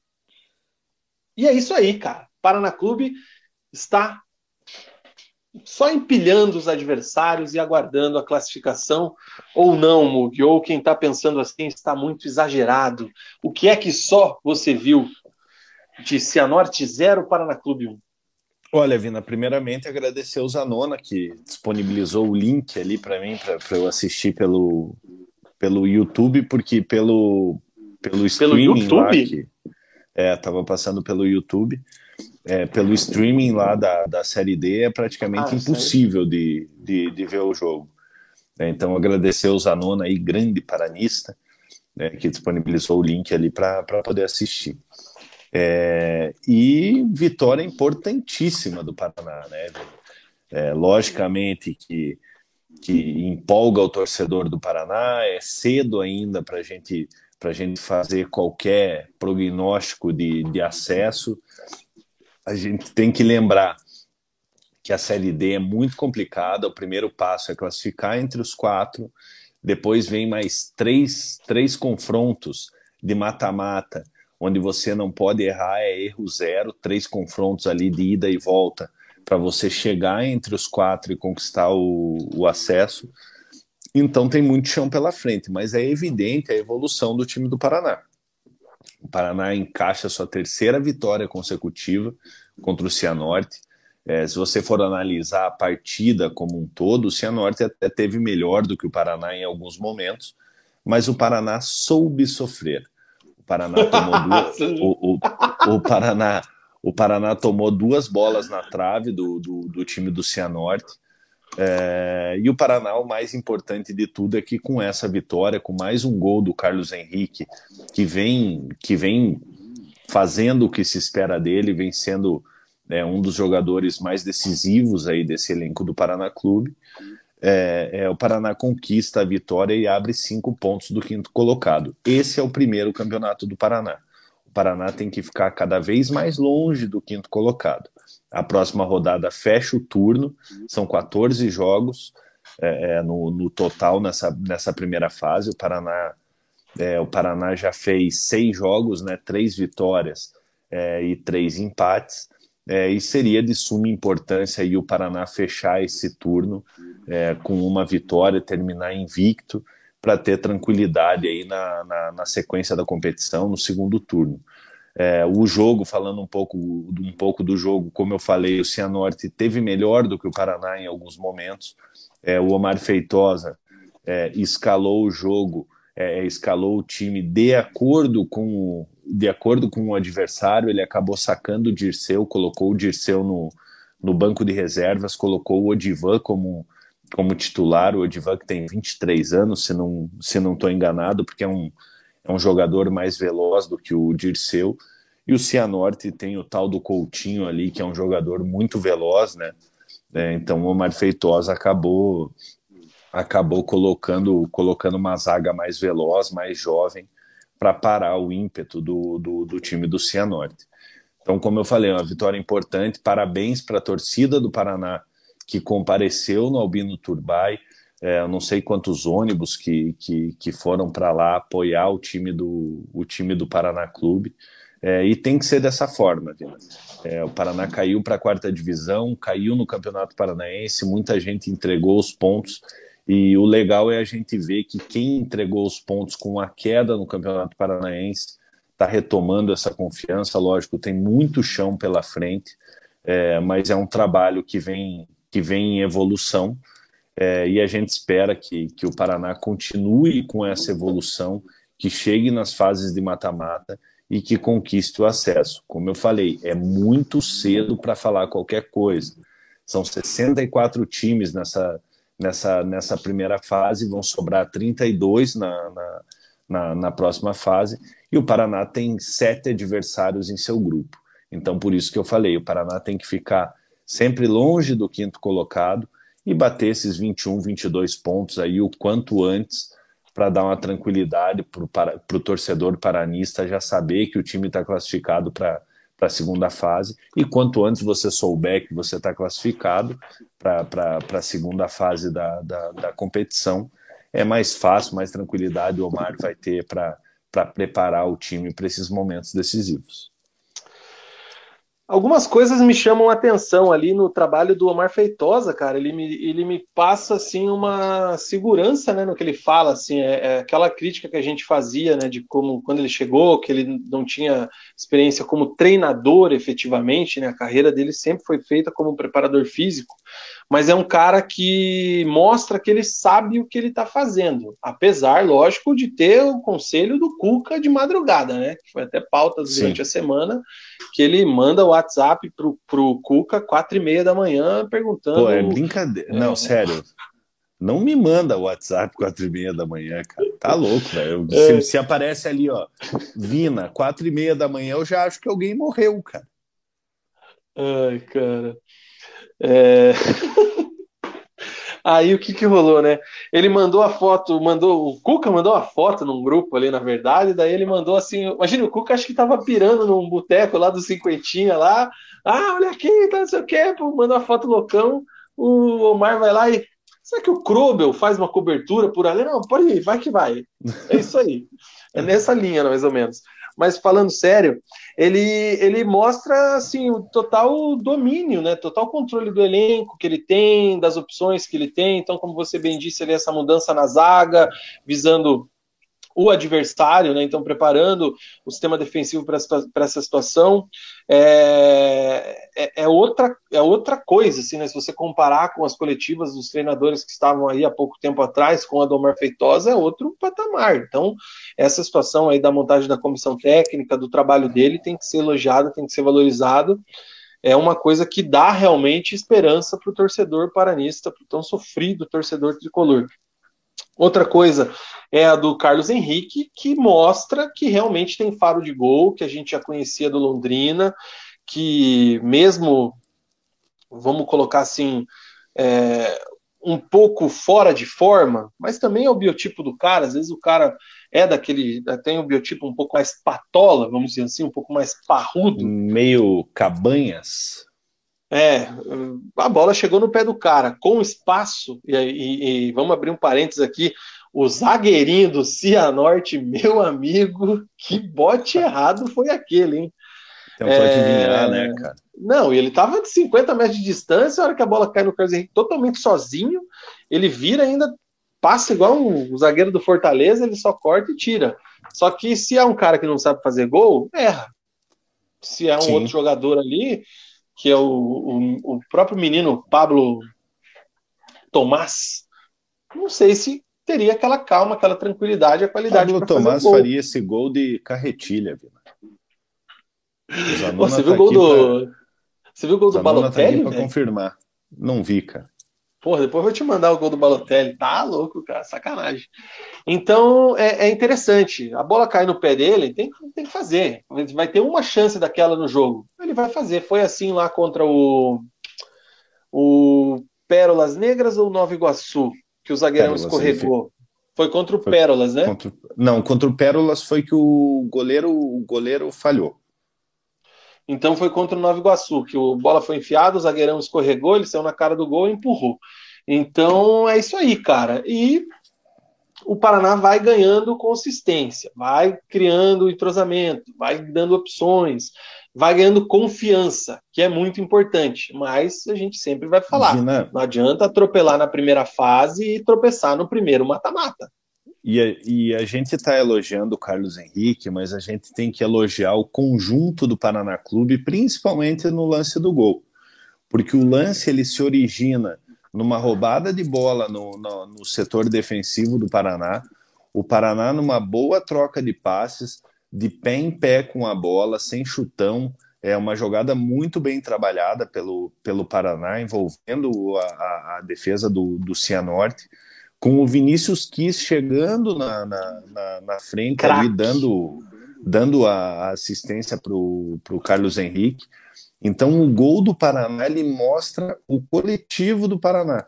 Lógico, não é um time que vai encantar, que você vai falar, meu Deus do céu, o Paraná está jogando muita bola. Mas para o que tem, para o elenco que tem, a gente tem que destacar quando, quando sai um gol de, de jogada trabalhada. Porque, como a gente acabou de falar, contra o Pérolas Negras, sai um gol de falha do, do, do goleiro adversário, sai um gol do, de falha de, de zagueiro. A Série D é desse jeito. A gente também, tanto eu quanto o Vina, a gente está conhecendo mais profundamente a Série D agora, porque a gente está tendo que acompanhar por causa do Paraná Clube. É, então, quando você vê uma jogada bem trabalhada numa Série D, que foi o caso do Paraná Clube, no gol que resultou na, na, na vitória do Paraná Clube, a gente precisa elogiar. Ai, ai, é isso aí, cara. Vamos dar uma olhada aqui nos comentários. É, já passo aqui a tabela e tudo mais. Vamos lá. O nossa, começou o serviço NBA aqui, cara. Boston Celtics e Miami Heat, final da Conferência Leste, quarto jogo por enquanto, 2 a 1 para o Miami. Se empatar, vai para os pênaltis? Não? Como é que é? Não, é melhor de sete. Sete? É, a final pelo menos é, cara. Quem ganha quatro leva. Eu não sei se a final das conferências é, é da mesma maneira, mas a Menor final da... sete. É, a final da NBA mesmo, quem, quem ganha quatro jogos leva o, leva o confronto. Tá que o pariu, hein, cara. O Zanona está dizendo aqui três vitórias seguidas, da febre mesmo, falando aí da sua enfermidade. Detalhe para o gol do time que parece que está treinando mesmo. É verdade, inclusive eu tenho o gol aqui, mas eu esqueci de baixar. Deixa eu ver se eu dá tempo aqui ainda. O Marlos Melini chegou tarde, mas chegou. Marlos, obrigado aí, cara, pela presença. O Bloco do Atlético foi o primeiro, hein? Termina o programa, depois você volta lá, que a gente começou a falar do Atlético por volta de 20 minutos da live, cara. O Zanona, Sábado tem Paraná e Santo André na tela grande e Liverpool e Real Madrid na tela do celular. Quem for diferente é maluco. E aí, cara, além disso, a confiança é uma coisa né, que pega. O paranista ele não, não tem muito limite nessa situação. Você acredita que o clube lançou uma campanha Tá aqui, ó. Desafio Rubão versus Omar. Qual será o público total do próximo jogo? O Rubão aposta em 10 mil e o Omar Feitosa pediu 15 mil paranistas na Vila Capanema, sábado, contra o Santo André. O Sim, que é que a torce... confiança não faz, hein? É, a gente torce que dê 15 mil torcedores, né? Porque 15 mil torcedores ali, 10 mil torcedores na Vila Capanema já, já torna o estádio ali bem cheio, é, é, empurra realmente, realmente o time do Paraná. É, e legal, cara, legal que, que, que a, as mídias sociais do Paraná é, façam esse tipo de coisa. É, a gente sabe que que houveram várias mudanças ali dentro, a qualidade do serviço de mídias sociais do Paraná caiu bastante, principalmente no início do ano aí no, no, no Campeonato Paranaense, e é um negócio que gera engajamento, cara, é, é, e, e, isso aí chama a atenção do torcedor. É, então o torcedor vê um apelo desse, pô, vai ter 10 mil, vai ter 15 mil, gera curiosidade para o torcedor do Paraná é, comparecer à Vila Capanema, e quem sabe é, o torcedor, aquele torcedor que, que tinha largado mão do clube é, com o bom momento aí com as três vitórias seguidas, volte a frequentar a Vila Capanema. E outro ponto, outro ponto muito importante, Vina, desse confronto contra o Santo André, o Santo André hoje é o quinto colocado, é, com sete pontos, cinco a menos do que o, do que o Paraná Clube. É, então, se o Paraná vencer o Santo André, o Paraná abre oito pontos do, do, do, próprio Santo André, que é um daqueles times do, de, de São Paulo que a gente falava no, no, no, início da, da competição, que é aqueles times chatos que, que são potenciais classificados. É, o São Bernardo está mostrando aí, tem a mesma campanha do, do, do Paraná Clube, dividindo a liderança ali, ganha no, no nos, nos, nos, critérios de desempate do, do Paraná Clube. O São, o São Bernardo vem vem mostrando ser um desses times. É, e o Paraná tem que encarar esse tipo de jogo, principalmente contra, contra o Santo André agora no fechamento de turno, é, para você para você abrir ali é, oito pontos de um, de um adversário que é um potencial classificado. E outra coisa, você abrindo o retorno, você tendo sete jogos, 21 pontos em disputa, tendo 15, precisando fazer seis ou sete, dá uma certa tranquilidade para o time do Paraná. O gol, eu consegui baixar aqui rapidinho, ó. Ó, a jogada, como você bem disse, olha o espaço, velho. Aí, venha, meu zagueiro. Oi! É que ali mas o zagueirão, quem, ele vem. Mas, ele... mas é, gol, é gol de quem sabe, ó. É, ele, ó. Vem no, ele vem no embalo ali, esperando o primeiro o primeiro bate do Carlos Henrique ali, o Carlos Henrique ele acaba acaba driblando muito fácil o zagueiro e, e fazendo o gol. É isso aí. O Ali faz uma crítica aqui à torcida do Paraná Clube. O ruim dessa galera que tem nos jogos agora é que daqui a uns anos vão falar aquela frase: ai, porque eu fui nos jogos na Série D, sou mais torcedor que você. Isso quem fala muito é quem foi assistir Paraná e Cincão, por exemplo, pela Série Prata em 2012. Bicho, o... assim, ó, vou, vou, vou, pegar como exemplo, assim, eu sou um cara, assim, que, que eu acho eu acho muito chato esse negócio, ah, eu sou mais torcedor do que você. É, é, e a gente vê muito isso. É, lógico, a gente vê muito aqui no, no, no, Paraná, porque é o, que, é o que a gente acompanha, né? É os clubes aqui da, da capital. Não sei se em São Paulo, Minas Gerais, assim, os torcedores são assim ah, também. Tem em todo lugar. Criando, criando rivalidade na, na, na própria torcida. Eu acho assim, cara. Você pega, por exemplo, o Wesley. Pô, ele mora lá em Boston.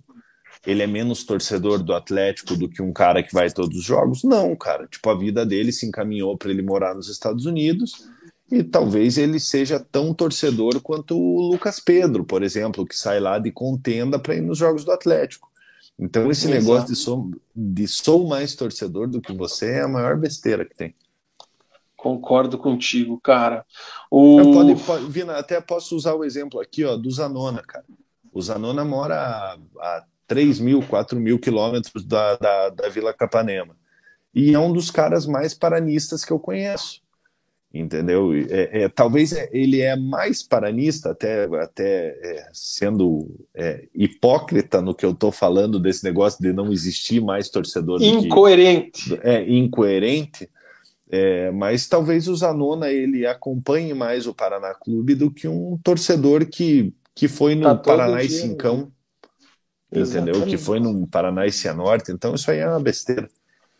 O Zanona fala que o bote do zagueirão foi nos moldes do Fernando Timbó. O Stasi afirma novamente que o Vinícius Quis, o que o Vinícius Quis joga é sacanagem. Seria a revelação dessa série D? Não é a revelação porque o Vinícius Quis já joga muita bola há muito tempo, Stasi. Sou fã de Vinícius Quis. Acho que ele foi um dos grandes pilares do acesso em 2017. E eu estou muito feliz que Vinícius Quis está carregando o Paraná Clube nas costas nesta série Foi, ídolo ser, mor. Ser revelação aos 34 anos é complicado, né?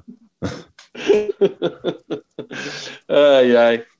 É, o Daniel Rey está dizendo que está esperando o Vinícius quis fazer um gol, somente para fazer o trocadilho que alguém não quis fazer o gol. O Vinícius quis. Meu eu Deus acho que esse trocadilho, céu. cara, eu acho que esse aí já foi até feito, hein, velho? Porque quando ele jogou no Paraná, a, o, o, as redes sociais do Paraná viviam aquele momento mágico, né? E eu acho que foi, foi feita essa piadinha, porque ele fez um gol contra o Oeste, se não me falha a memória. E aí inclusive, ele... o, inclusive o Paraná usava ele é, com a pintura da banda Kiss quando, quando ele fazia gol.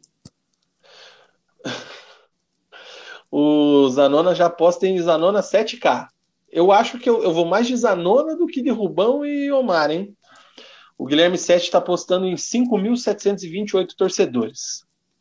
O Alexandre Felipe está dizendo que não adianta nada 10 ou 15 mil se no borderou os caras colocam 3 mil a menos. Adianta sim, adianta muito para o cofre do clube. Pode ter certeza disso. Você vai ter que provar isso, Alexandre. O, o Edmilson Teixeira está dizendo que não existem 15 mil torcedores do Paraná. Existe sim, Edmilson, existe sim. Tinha gente que não acreditava que existia 40 mil e existiram 40 mil também. Mas não vai ter 15 mil torcedores na Vila Capanema semana que vem. O Daniel Rey está dizendo que o torcedor do Paraná Clube. Aqui, ó, torcedor do Paraná, seja verdade. Tem áudios do. Teve áudios do Petralha circulando essa semana passada aí, áudios muito bons, assim, inclusive para meme. Então. Cali quem duvida, né? Cali que. Tá aqui, ó. Achei esses dias. Aí, ó, Cali quem duvida. Aqui, ó. Tô vendendo, inclusive, tenho três aqui, porque eu guardei que eu sabia que ia virar raridade, ó. Tem mais um aqui, deixa eu achar. Aqui, ó. Quem quiser, tô vendendo. Cara, esse, é esse, esse foi um dos. Não é porque a gente conhecia o pessoal ali da, da área de mídias sociais, é, conhece né, o pessoal que era das mídias sociais do Paraná, do pessoal do marketing ali, mas esse é um dos melhores bordões que eu já vi assim do, do, do futebol brasileiro, cara. Foi, foi legal e que bom que deu tudo certo, né? É, na época, é. que bom que deu tudo certo, porque, porque se o Paraná não tivesse subido, ia virar piada. O Ali está dizendo que Paraná e Flamengo na primeira liga, o Minho tinha se machucado e até o perfil do Mengão respondeu. O Zanona pediu para eu guardar um desse para ele. Tá guardado, cara. Pode, pode ficar tranquilo que um é teu. É, o Luigi está dizendo que o Colorado meteu mais de 60 mil contra o Flamengo em 83. E o Músicas e Games, 15 mil? Mas qual a capacidade da vila mesmo? Cara, a capacidade da Vila Capanema, hoje liberada, se eu não me engano, é 17 mil. Já te digo. 17 mil. Se teve algum laudo, alguma cara, coisa lá diferente disso, mas ele tá liberado 17 mil pessoas. Cara, o, atualmente aqui o que tá dizendo. O Google é diz 20, 20 mil e 183, né? Mas não cabe 20 mil. No, na, na, plaquinha, aquelas plaquinhas verde lá, é 17 mil. Ou 18, acho que é 17. O, o Marlos está torcendo para o Cascavel subir esse ano também. E o 7, que bom que o Atlético foi para a final da Sul em 2018. Se não, até hoje o recorde da Baixada seria do Paraná. É verdade. Deixa eu aproveitar deixa aqui do Marlos sobre o, o Cascavel, e compartilhar o tabelão da Série D para a gente encerrar o bloco e ir para o bloco do Verdão, para a gente tentar fazer um programa só de três horas hoje, né, Muti? Não, vamos falar rapidinho do Coxa. Coxa não está merecendo muita, muita moral hoje, porque ah, eu tô bravo não, com o time. Não venha, não venha, não venha ser apático aqui, não, cara. É, deixa eu só ocultar o Guilherme do comentário do 7. O, a sexta rodada da Série D, no grupo 7, teve o Nova Iguaçu batendo o Oeste por 2 a 1 Santo André bateu a Portuguesa por 1 a 0 Pérolas Negras empatou em 0 a 0 com o São Bernardo e o Cianorte perdeu em casa para o Paraná por 1 a 0 A campanha do Cianorte também é bem ruim, cara. Nosso Cianortão lá, o Leão do Vale, tá Vina, subindo no mas, telhado aí, hein, cara. É, mas veja só, veja o quanto é importante, foi importante a vitória do Paraná. O Cianorte não jogou mal ontem. Se o Cianorte vence o Paraná, essa distância que hoje é de sete pontos seria de um ponto. Exatamente. Se a teria Não. ido a oito e o Paraná estaria com nove, entendeu? Então foi muito importante essa vitória do Paraná. Exatamente. E essa distância aqui, né, do segundo para o quinto colocado. Paraná, então, é líder junto com São Bernardo com 12 pontos, Nova Iguaçu o terceiro com 9, Oeste é o quarto com 8, Santo André 7, Cianorte é o sexto com 5, Pérolas Negras e Português do Rio de Janeiro 4 lá embaixo. Próxima rodada, então, o Paraná joga no sábado às 15 horas na Vila Capanema contra o Santo André. No grupo 8, a gente teve nessa última rodada o Cascavel empatando com o Juventus de Santa Catarina em 1 a 1 e o Azures batendo o Aimoré por 3 a 0. Caxias 3, Marcílio Dias 1, o São Luís 3 e o Próspera 2. O grupo 8, estamos deitando ali, hein, cara. O Cascavel é o líder com 14, o Azures é o segundo com 11, hein?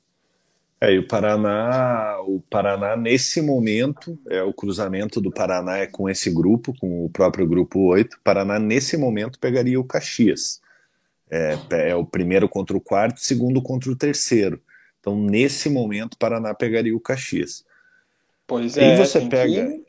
é, você pega Cascavel, Azures, Aimoré, é, com todo o respeito é, a, a, que se deve a Cascavel, ao Tcheco, que vem fazendo, fazendo boas campanhas lá, ao Azures, que é um clube, um clube formador, tem uma, uma grande estrutura. É, eu acho que nesse momento seria melhor o Paraná pegar um desses times do nosso estado, apesar de, de querer que os times paranaenses né, sempre, sempre avancem, do que pegar esses times do Rio Grande do Sul, porque jogar no Rio Grande do Sul, o Vina que morou no Rio Grande do Sul sabe muito bem como é que é, é enfrentar esses times é, é, lá do Rio Grande do Sul em divisões é, inferiores, como é a quarta divisão, é guerra, cara, é complicado demais. Então, eu, assim, é, na visão é, de querer o Paraná adiante, eu acho que seria melhor pegar esses adversários aqui do estado, porque são adversários que o Paraná já conhece também. Dá só uma passadinha aqui nos outros grupos rapidinho. Ó, o Pouso Alegre, que jogou contra, eliminou o Paraná da Copa do Brasil e foi eliminado pelo Curitiba, é o líder do grupo 6 ali, cara. O Brasiliense está lá em cima também no grupo 5. que mais que temos aqui? O Asa de Arapiraca. o Santa Cruz, cara, tem que acelerar aí, hein? É... Retrô, São Paulo Cristal. O Icasa, o Icasa chegou a jogar a Série B, hein, cara. América de Natal. Chegou que mais? Motoclube Pacajus. Olha o Tocantinópolis aqui, os amigos do Atlético. É isso aí, 4, cara. 4 de julho, que, que fez um. Venceu o São Paulo no primeiro jogo né, da, da Copa do Brasil no ano passado, retrasado, não me lembro. E o. Foi o ano passado. E o Amazonas, aqui, o Amazonas eliminou o Coxa uma vez, não foi? Foi o Manaus. Manaus. É. É isso aí. O Amazonas que o Amazonas aí o primeiro colocado do grupo 1 que dispensou o Walter essa semana. É verdade, o Walter já está desempregado. É, Walter, ele estava no CT do Atlético esses dias aí. Enfim, cara, aí ó, a série série D vai ganhando corpo aqui dos postulantes a, ao mata-mata. Ai ai, o Alexandre está dizendo aqui, ó, a capacidade atualizada da Vila Capanema desde 2018 é 16.740 torcedores. Então, eu acho que. Não, 15 mil dá. 15 mil não, dá, porque a lei, do, a lei do visitante é 10%, né? Então é, é 1.500 ingressos, dá. Mas é, não vai ter. Mas, Vai estar tá abarrotado, né, cara? Nem na, nem na Série A teve jogo com 15 mil. Esqueça. O Ali é não está prestando muito bem. A... Ah, não, ele está prestando atenção no programa. Está falando do, do São Paulo Cristal, que tinha parceria com a FDA. Ai, ai. É trágica FDA. Eita, lá. Chega de Paraná Clube? Chega. Não matamos o Paraná Clube, encerramos Nunca. o bloco. Exatamente. Vamos para o intervalo comercial aqui da M2 Soccer Studio na volta Verdão do Alto da Glória. Fala galera, eu sou o Murilo, ex-atleta de futebol, proprietário da M2 e professor. Se você gosta de futebol, vem treinar comigo aqui. Nossos treinos são diferenciados, a cada dia um treino novo, querendo o melhor para o atleta, desde o joguinho, desde a parte física.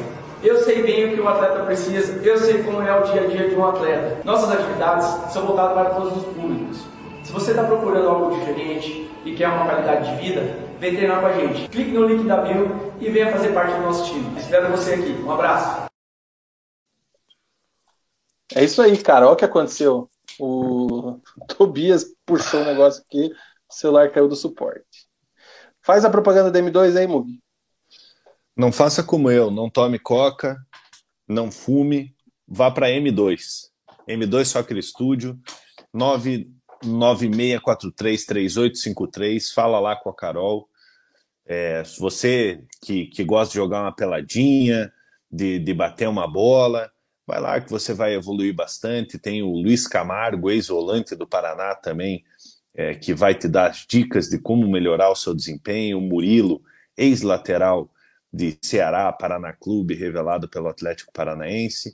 Então vai lá na M2 Soccer Studio, 41 99643 3853, fala com a Carol, tamo junto. Agora volte, Vina, porque eu já falei tudo o que tinha para falar, meu amigo. Ai, que sensacional. Mas foi bem, parabéns, cara. Isso aí, cara, é que o Tobias é. Ai, meu Deus do céu, tento não falar. É, o programa é isso aqui ultimamente, ó. Prelecão. Preleção prelecamos os ataques de Tobias. Tá complicated. Mas tá lindo. Agora ele ficou embaixo da mesa, agora ele vai se acalmar.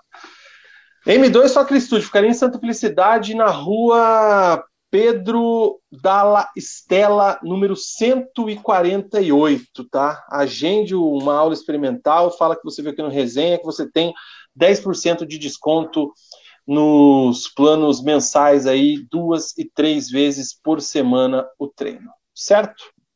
Certíssimo, Vina. Que momento! Inscreva-se, dê like. Quantos likes aí, Mug?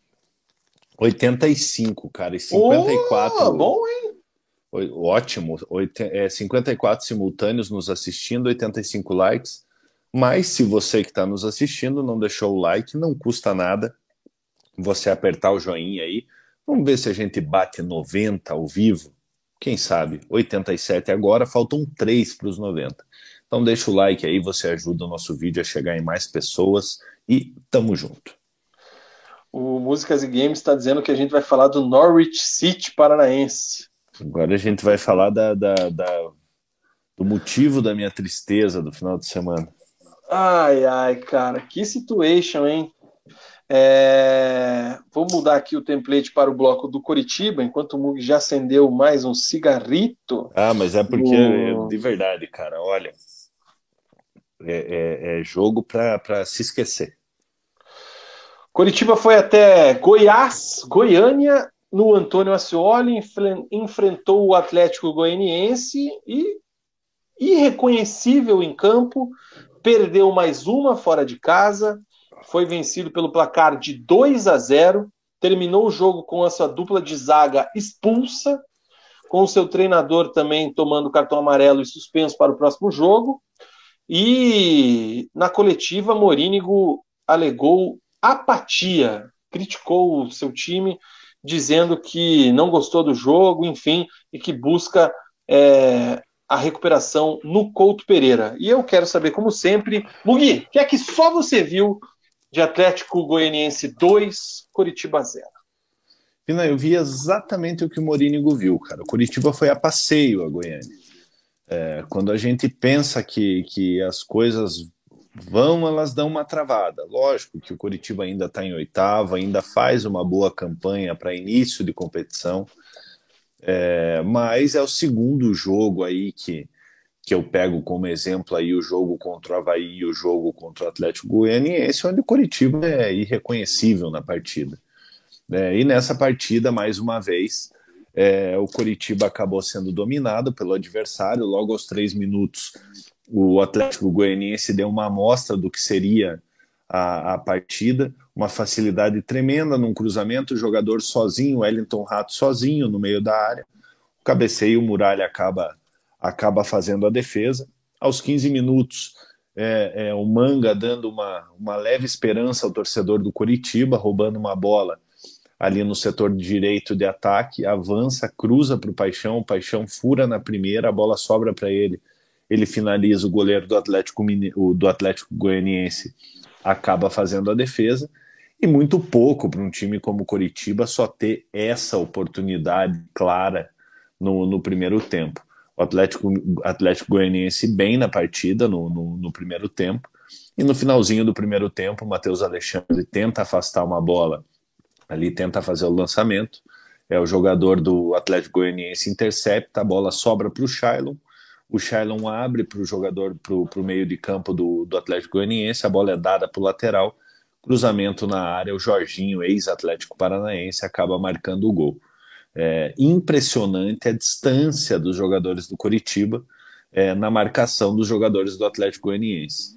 A bola sai de um lado para o outro, é, o Atlético Goianiense conseguiu envolver a defesa do Coritiba e os jogadores do Coritiba só cercando de longe. É, então, um gol muito fácil para o time de Goiânia, abrindo o placar, indo para o intervalo com a vantagem no, no, marcador.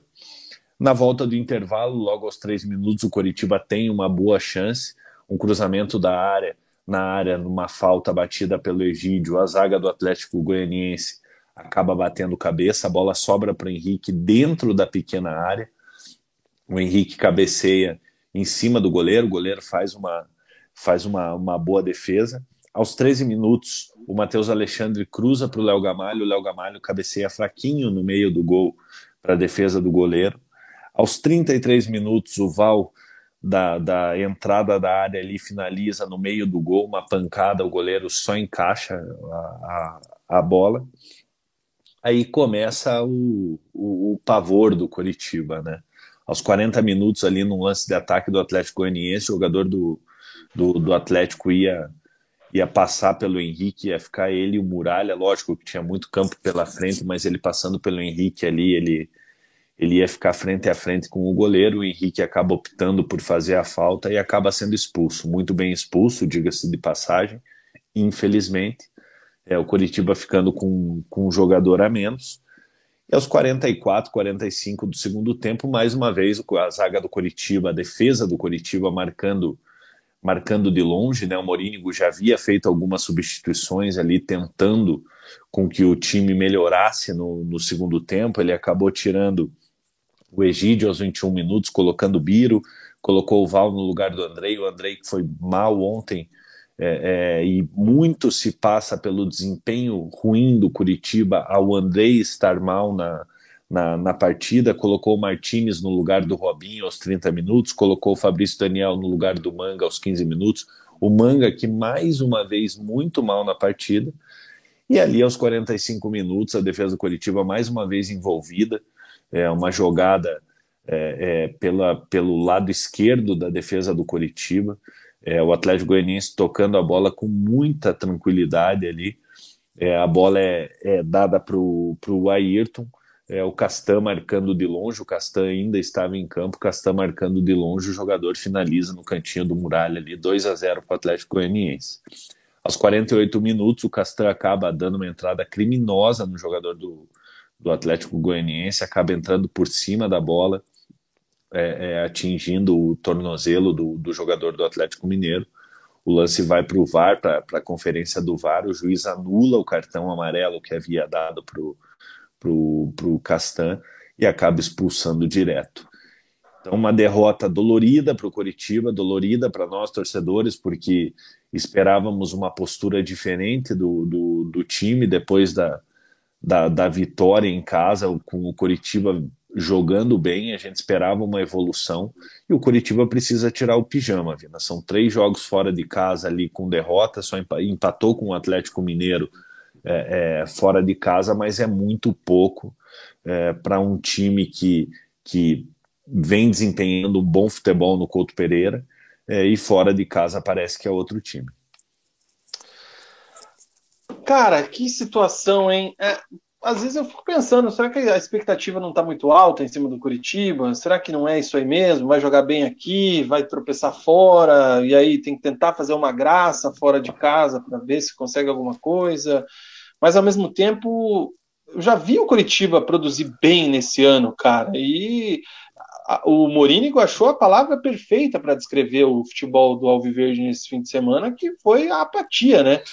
O time não existiu assim. Chegou a, a criar algumas oportunidades, é, mas nada perto daquilo que se, se viu já em outras partidas. O próprio Paixão, um pouco abaixo, o Aleph Manga tá no, o Aleph Manga já é a segunda fase ruim dele, né? Ele chega, é. vem muito bem, aí ele afunda, vai até para o banco. Aí ele se recupera ali no final do Paranaense, começo do Campeonato Brasileiro, aquele jogo contra o Santos na Copa do Brasil. Aí ele, pô, voando. Aí agora, de novo, velho, ninguém mais quer o cara como titular. É o primeiro momento da temporada que eu vejo, de fato, a, a titularidade do Aleph Manga ameaçada. Ele ficou no banco em algumas partidas ali, mas era mais para né? preservar o jogador e para o jogador colocar a cabeça no lugar ali e retomar o bom futebol. Mas nesse momento eu vejo como ameaçada a posição do Aleph Manga. É, o Fabrício Daniel, quando entra, entra bem. Logicamente, ontem é, acompanhou o mau desempenho do, do, do, time e não foi nada demais, mas a depender do que o Fabrício Daniel fizer contra, contra o Botafogo, eu já vejo a, a posição de, de titular inquestionável do Manga muito ameaçada. Inclusive está suspenso, né? O manga contra o, contra o Botafogo sim, no fim de semana, sim. né? Outro dado que a gente que a gente viu aí ser repercutido nas redes sociais, cara, é a questão da idade média do time do Coritiba nesse fim de semana. Era o time mais velho de todos os 20 times da Série A, com uma média de mais de 30 anos. É... Coincidência ou não, são dois, são dois jogadores expulsos nesse jogo por chegar atrasado, fora outros lances no jogo, né? É, como é que você vê isso aí, Mugo? Será que realmente esse time está muito experiente, digamos assim, muito velho? Vina, eu acho que tem que ter uma tem que ter uma mescla. É óbvio que o Morínigo ele tem ali a, a, a sua base, né? É, só que é óbvio que sente, cara. Você pega um Robinho com 35 anos, Léo Gamalho com, com 36, Henrique, 36 anos. É, o Castan já não é mais um garoto, não, não, agora não me recordo a, a, a, idade do Castan. O Egídio já é um jogador aí de 36 anos. Né? Então acho que você tem que ter uma mescla. É, e logicamente que influencia sim, cara. Você 32 o Castan, 8-9. É, você, você pega a zaga do, do, do Coritiba, é uma zaga lenta. É, o Henrique nesse campeonato brasileiro, apesar do Coritiba é, é, tá fazendo uma campanha ok até o momento, é, mas o Henrique está deixando muito a desejar. É, é, é, já falhou em outros jogos, acabou sendo expulso nessa partida. No primeiro gol contra o Atlético Goianiense, é, ele é um dos jogadores que estava longe do, do, do, Jorginho, era ele que tinha que dar o abafa ali, fazer a pressão para o jogador não finalizar. É, então o Henrique não vem, não vem desempenhando um bom futebol contra o Havaí. O Henrique já foi já foi muito mal, se não estou enganado, foi contra o Santos, ele acabou fazendo gol contra, contra o Havaí ele foi mal. É, então, assim, é, o Morínigo ele tem as, as suas peças de, de, de preferência, é, mas eu acho, acredito que ninguém tem um lugar cativo no time. Lógico, é importante você ter é, é, é uma base bem formada, acredito que o Curitiba tenha, é, só que não adianta você colocar somente os jogadores experientes, é, porque você perde dinamismo no time, né? É, e outra coisa, cara, eu fico impressionado por que, que eu fiquei tão chateado nessa, nessa partida. porque, porque é impressionante, cara. Parece outro time quando joga fora de casa, não parece o mesmo time que joga no Couto Pereira. É lógico, tem influência da torcida, está acostumado a jogar no, no, no Couto Pereira, não à toa tem três vitórias no Campeonato Brasileiro no, no, no Couto Pereira, mas é injustificável o, o time o time acabar jogando da maneira como joga como joga fora de casa. Fez uma excelente partida contra o Atlético Mineiro, conseguiu buscar o resultado, aquilo deu esperança é, é para o torcedor. É, então o Curitiba precisa, o Morínigo precisa achar a solução para esse time conseguir desempenhar um futebol pelo menos parecido ao que joga no, no Couto Pereira fora de casa, porque se for com esse desempenho em jogos fora de casa, já foi contra o Havaí, já foi contra o Atlético contra o Atlético Goianiense dessa, dessa maneira. Quando você pegar um time ainda mais qualificado, um caso de um Palmeiras, um caso de um Flamengo, você vai acabar tomando uma sacola. O Stasi quer começar o bloco, né? Ele já mandou lá a mensagem logo que a gente começou, elogiando o Morínigo. Tem que ser muito inteligente para jogar, para colocar o Val e deixar o Galarza como última opção. Realmente a qualidade do Val é inacreditável. É isso que não Lucas... dá para entender, Vila. Em, em, cima desse comentário do, do Stacey, Stasi, não sei como é que fala, é, o Val ele não é relacionado para o jogo anterior é, e nessa partida ele se torna opção e entra na partida. É, essas coisas eu não consigo entender, longe de questionar o trabalho do Morínigo, cara, longe, de verdade mesmo, acho que que não é, é, passa longe de ser o culpado, não quero a cabeça do Morínigo, é, mas tem certas coisas que eu não consigo entender. Eu não sei se o jogador estava com alguma dor muscular, mas provavelmente não, porque não vinha jogando né, com, com regularidade, a não sei que tenha, tenha sentido alguma coisa no, no treino. É, e se você tem a opção de um Galars aí, dá minutos pro, pro, pro menino jogar. É um jogador que já teve seu destaque no, no, no Vasco. É, então eu queria ver, queria ver mais desse jogador aí, menos do Val. O Val, Val vem numa fase, numa fase ruim, lógico, começou muito bem no Curitiba no ano passado, é, mas esse ano aí tá deixando muito a desejar. O... Cara, a gente está com 92 likes. Seria legal Mais a gente 8 bate 100, hein? Bater esse 100 ao vivaço. Então, pô, ajuda a gente aí, people. Resenhetes, faltam 8 likes. O Marquezeira, seu Morínigo, conseguiu levar o nó tático do Barroca e do Jorginho. Tá de parabéns o Paraguai. Cara, do, do Barroca eu até entendo, cara, porque o Barroca, de verdade, assim, eu sei que não, não fez um bom trabalho no, no, no Curitiba, até foi uma fase terrível do Curitiba quando, quando o Barroca estava aí, uma fase conturbada demais internamente, eu estava mais, mais por dentro das coisas que aconteciam lá, é, mas do Jorginho não dá, cara. Do Jorginho não, não tem como. E aconteceu. Guilherme Sete está dizendo aqui que o Coxa está perdendo pontos para os adversários diretos. Assim, vai ter que tirar pontos dos times melhores. Tem que começar pelo Botafogo já na próxima rodada. É, cara, é um jogo que não podia. Se perde, mas perde lutando, né? Mas da forma que foi o jogo, realmente é para deixar puto, né? Cara? Vina, não dá para é, é, é exatamente esse o ponto, cara. Se você perde lutando, é, é, se tivesse perdido aquela partida contra o Atlético Mineiro, que graças a Deus conseguiu arrancar um empate, se você perde lutando ali, perde por 2 a 1 um ali, não consegue o gol, de, o gol de empate, você fala, cara, pô, o time mostrou reação, mostrou força de vontade, é, é não se abateu, tentou buscar o resultado. Agora, da maneira como foi ontem, cara, não dá para aceitar não dá para aceitar. Independendo do, do, jogo ser, ser fora de casa, pode ser em Goiânia, em Marte, no Acre, aonde for, cara. Nada justifica jogar com, com aquela falta de intensidade que foi ontem. O Zanona ontem só. Não, sábado. Sábado. Trazendo aqui uma notícia do, do Bloco do Paraná ainda, ele diz que eu minto, porque na Série A teve sim um jogo que teve mais de 15 mil que foi no dia 22 de abril de 2018. Exatamente. Travou aqui agora na hora que eu estava colocando, mas foi realmente contra o Corinthians, ali deu mais de 15 mil.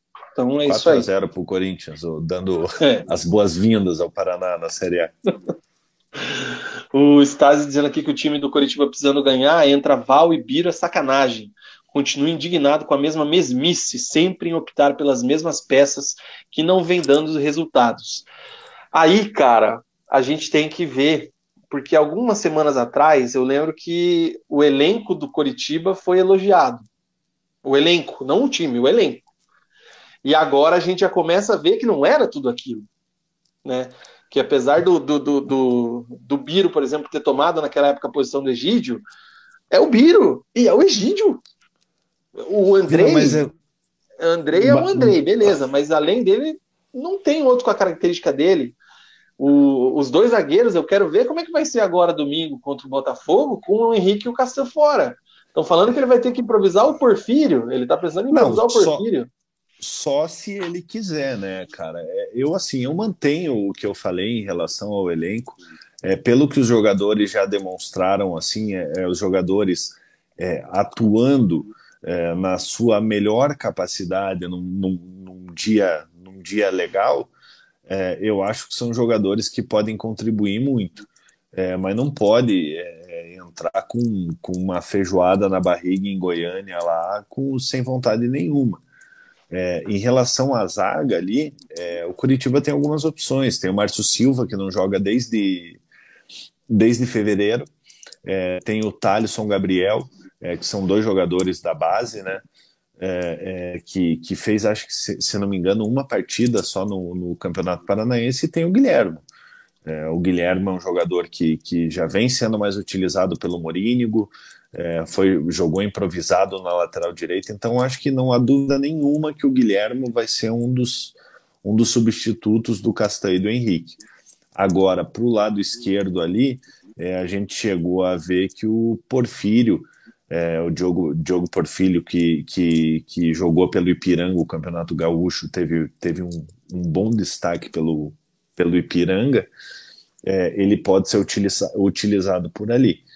É, não sei se vai ser o caso, é, mas pode, pode sim acontecer essa, essa surpresa. Eu acredito mais em Guilhermo e Márcio Silva, é, apesar do Márcio Silva estar tá sem jogar desde fevereiro mas tudo pode acontecer, né? O Mourinho tem a semana cheia aí para trabalhar para ver qual que é a qual que é a melhor opção e a gente espera que ele que ele faça a escolha certa.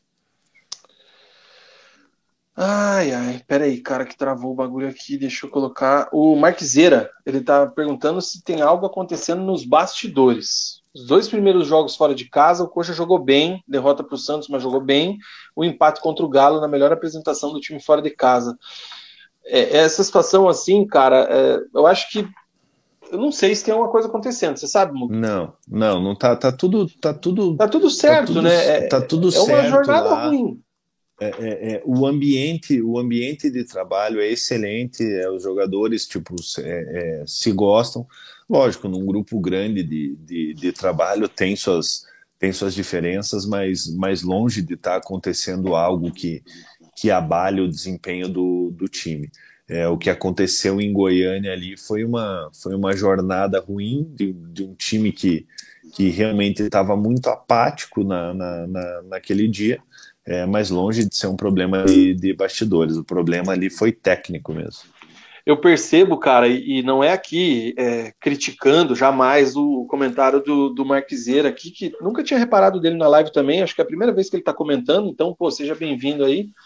É, o Coritiba ele teve tanto problema já assim de bastidores, de time que ia bem e de repente acontecia alguma coisa internamente e, e implodia o ambiente e acabe, acabava acontecendo rebaixamento briga lá embaixo, enfim, que o torcedor ele, ele quando tem alguma queda muito abrupta de rendimento, como foi esse fim de semana e como foi lá semana passada contra o Santos, é retrasada, né?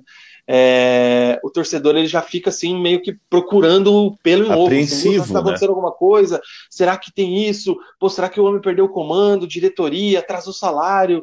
E sempre surge uma situação dessa, né, cara? E, e, e bem ou mal, não tá errado de ficar na dúvida, porque é igual você sempre fala, né? Gato escaldado, né?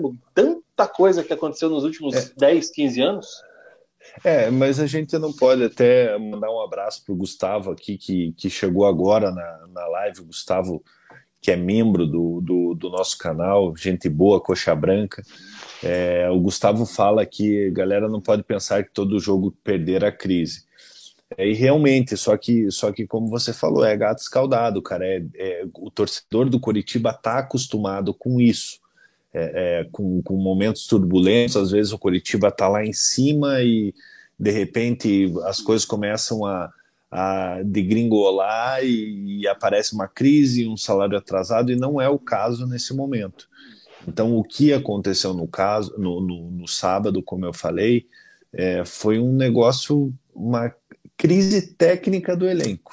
É, o elenco entrou ali, parecia que tinham comido dois quilos de, de, de, feijoada ali com, com caipirinha e não conseguiram, não conseguiram render. O Lucas Carvalho diz que é incrível como jogadores contra times grandes, jogando fora de casa, demonstram muita vontade. Já contra times menores, essa vontade não existe. O Stasi disse que não ficaria tão indignado se o time perdesse, demonstrando vontade de jogar e tentar correr atrás do resultado. Mas o jeito que foi é frustrante assino, demais. Assino embaixo com tudo que ele falou aí. O Wesley não entendi o comentário dele aqui, dizendo que a gente colocou Marte e o Acre no mesmo patamar à distância. E o calor são os mesmos. Acho que a hora que você não, falou Marte... do. Não sei qual é a distância Porra, daqui até cara, Marte. Agora, agora vocês vão me, me desculpar a ignorância, cara. É Mercúrio. Mercúrio, Vênus, Terra. Marte, é, Júpiter, é, Marte, Saturno, Urano, é, Netuno então, e Plutão. E, então, então, Marte não é tão, não é tão quente assim, cara. Mais longe do, do Sol. Resenha Astronomia. Eu já estava abrindo aqui. Distância até Marte. Vamos ver aqui, ó, a temperatura Sim. em Marte. 54 milhões de nós, de quilômetros. Sei lá o que, que é isso. É isso aí. O Gustavão chegou agora, Gustavo Dias, como você Porra, bem Carol, disse, né, cara? O, o, sabe quanto que é a, a média em Marte? Quanto? A média é menos 63 graus Celsius. A mínima é 143 graus Celsius e a máxima é 35 graus Celsius. Então tem um verãozinho lá. É, tem um veranico. O, pro, o problema é o inverno. É, inverno o bicho pega. O Gustavo Dias chegou aqui, estava sentindo falta dele no programa hoje, cara. Passando para deixar um abraço, saudações coritibanas. Vamos ver se o time se ajeita. Espero com o elenco, mas sem desespero. A briga é contra a Série B. É isso aí, pezinho no chão ainda também. É...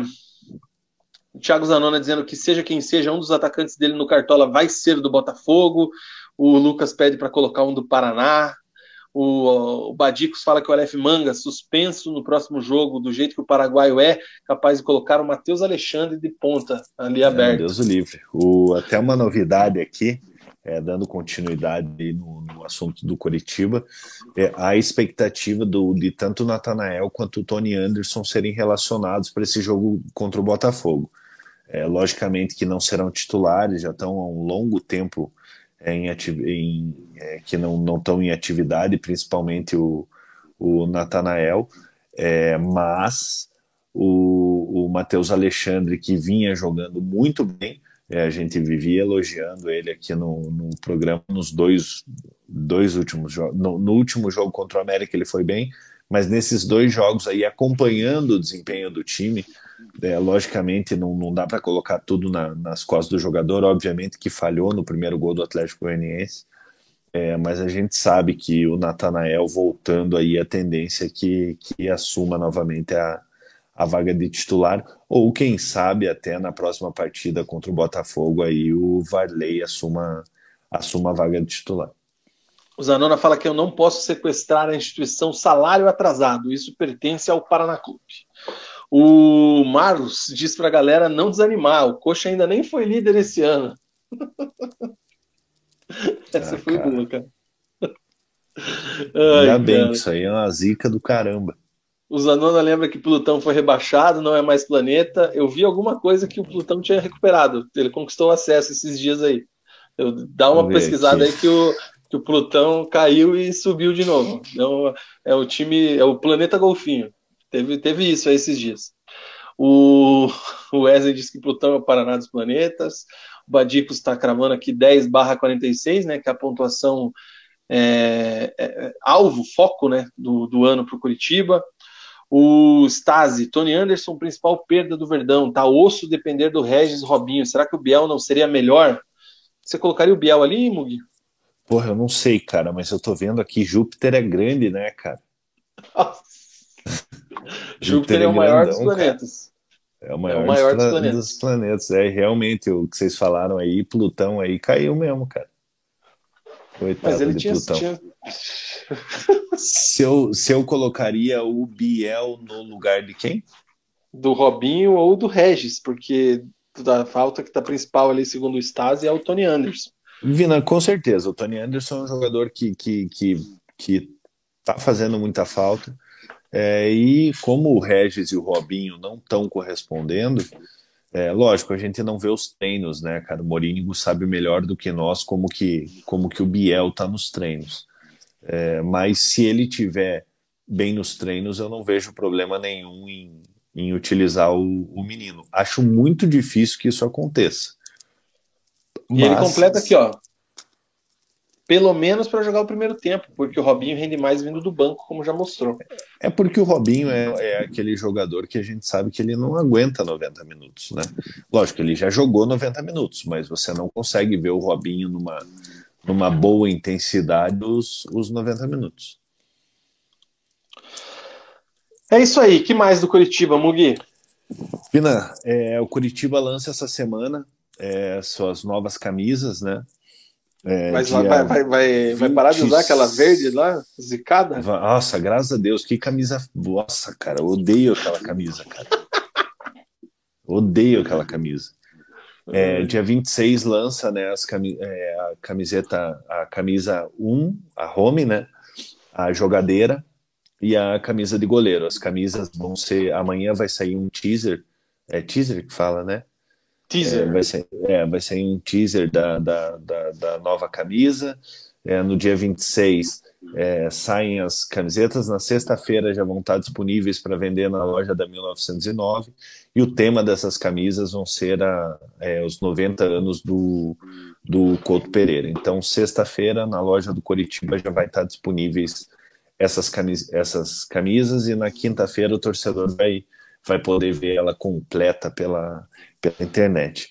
Outra coisa para a gente fechar o para gente fechar o Curitiba, além de que já falamos que o Curitiba vai enfrentar o Botafogo agora no, no final do final de semana, sem Henrique, sem Castan, sem Manga e sem Morínigo.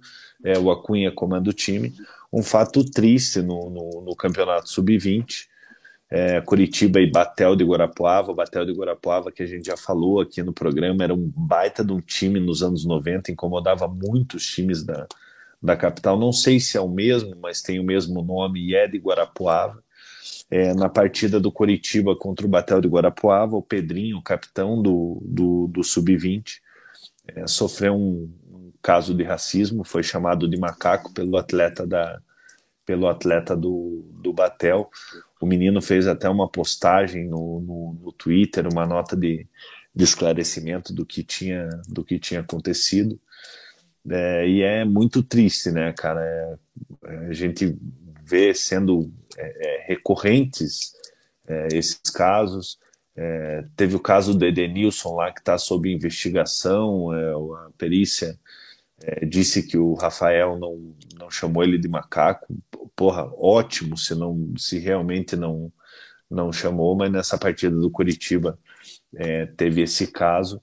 Então a gente manda forças aí pro pro, pro Pedrinho que continue nessa batalha e que essa ignorância e esse crime que é o racismo aí não não te parem que você vai longe. É uma das promessas do Curitiba, como eu falei, é o capitão do, da, da equipe sub-20 é, e para deixar o, o, o, menino que, que, que ofendeu ele, que cometeu um crime, na verdade, né? Para deixar ele Sim.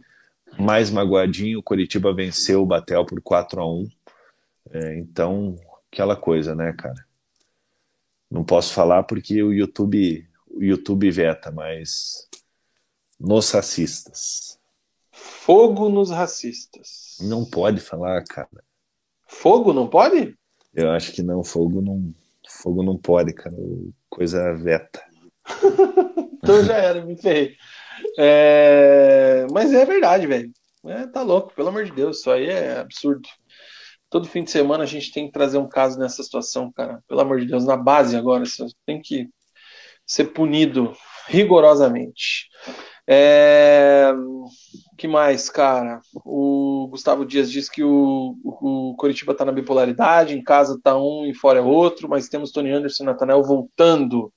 É... e ele completa aqui, Mug, que a camisa verde abacate ganhou contra o Operário, tá? Falando em Operário, ah, cara, que virada mas... fim de semana, hein? Puta lá merda. Que virada. E o, e o Geleia fez mais um golzinho de pênalti, né? Estreia de Guilherme Moreira na reportagem de campo no Sport TV. Inclusive, parabenizar o Gui, né, cara? A realização de um sonho de um amigo, de um irmão nosso, cara, é a realização de um sonho nosso também, né, cara? É, então, então, deixar um abraço para ele aqui, cara. A gente tá muito orgulhoso de ver você você conquistando tudo que você tá, tá conquistando. O Gui, que fazia parte aqui do, do, do, do resenha junto comigo e junto com o Vina. Antigamente, quando era, quando era o Vina, o, o Sanches, o, o Dias é, o Gui estava naquela formação e a gente sabe o quanto, o quanto o Gui se esforça e se esforçou para estar tá chegando aonde aonde está chegando.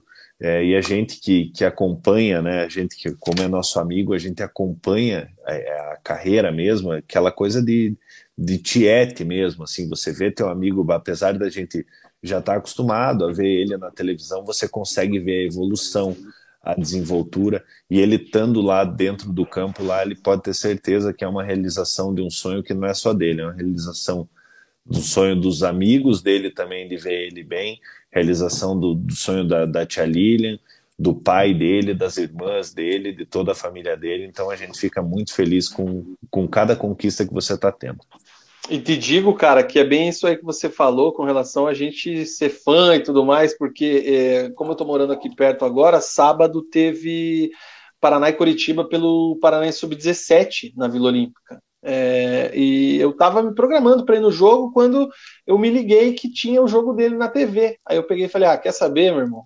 Eu não vou sair, não vou assistir ele aqui. E, e acompanhei o Cezinha já pela manhã. Ele, então, cara, muito show de bola e faço suas as minhas palavras, voa ousadinho.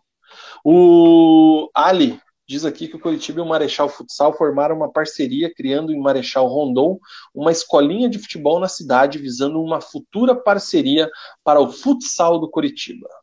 Pô, legal, legal isso aí. O Ali até mandou uma, até mandou uma foto. Quem estava lá em Rondon era o Jetson.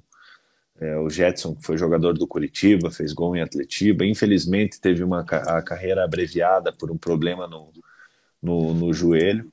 É, e é legal a gente ver essas parcerias aí, principalmente com o futsal, é, que o futsal é o berço de tudo, né, cara? Os maiores craques aí que a gente teve, Ronaldo, Zico, é, Djalminha, é, esses jogadores aí são jogadores que o Pedrinho, o Felipe, que, que começaram no futsal. Então a gente fica bem feliz com essas parcerias. Tempo real da NBA, Boston Celtics 78, Miami Heat 52. O Zanona fala que viu muito Batel contra Matsubara, Pato Branco, Irati, Paraná, Curitiba, Atlético sem H, no Valdomiro Gelinski. Matsubara e, e Batel eram os dois times assim que mais incomodavam os times da capital. Cara, o Bartel era brabo nos anos 90. O é. Stasi está dizendo que é sacanagem ver isso no sub-20, mostra que ainda perpetua esse pensamento primitivo e inaceitável nas novas gerações. Até quando? Pergunta que a gente faz também. O Zanona lembra que ele morou em Guarapuava. E infelizmente sei que isso é coisa que não surpreende, infelizmente mesmo. E o Ali dá uma dica aqui de como a gente poderia falar isso que você disse que é proibido. Certo? Certíssimo, Vina. Porra, o, o nosso querido produtor Chewbacca, ele mandou aqui essa foto para ilustrar essa parceria do Coritiba com o Rondon, cara. Deixa eu achar aqui, ó. Tá aí, ó. Ó, tá lá, o Jetson ali é o de, de jaqueta azul clarinha do Curitiba, ali segurando, segurando a ponta da bandeira. Muito legal, cara. Isso aí dá sempre bons resultados. Muito bom esse investimento e que tanto Coritiba quanto o Marechal Futsal consigam colher frutos dessa parceria, que não seja apenas para foto, certo? Certíssimo, Lima. Aproveitando outro outra deixa aqui, me mandaram, o, foi o. Quem que foi que falou da piadinha do Vinícius Kiss, cara? Puta, eu não lembro agora. Acho que foi o. Puta merda, eu não vou falar aqui porque senão posso me confundir. Mas tá aí, ó. Momento que o Minho recebia atendimento médico. O Lisca olhou para o banco e perguntou se o Vinícius queria entrar. O Vinícius quis. Não, essa, essa foi boa.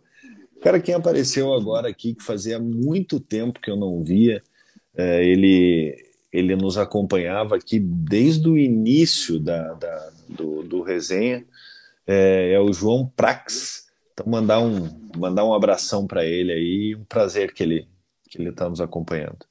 Lembrando do, do tweet do Cezinha ontem falando do Terans que virou o que virou.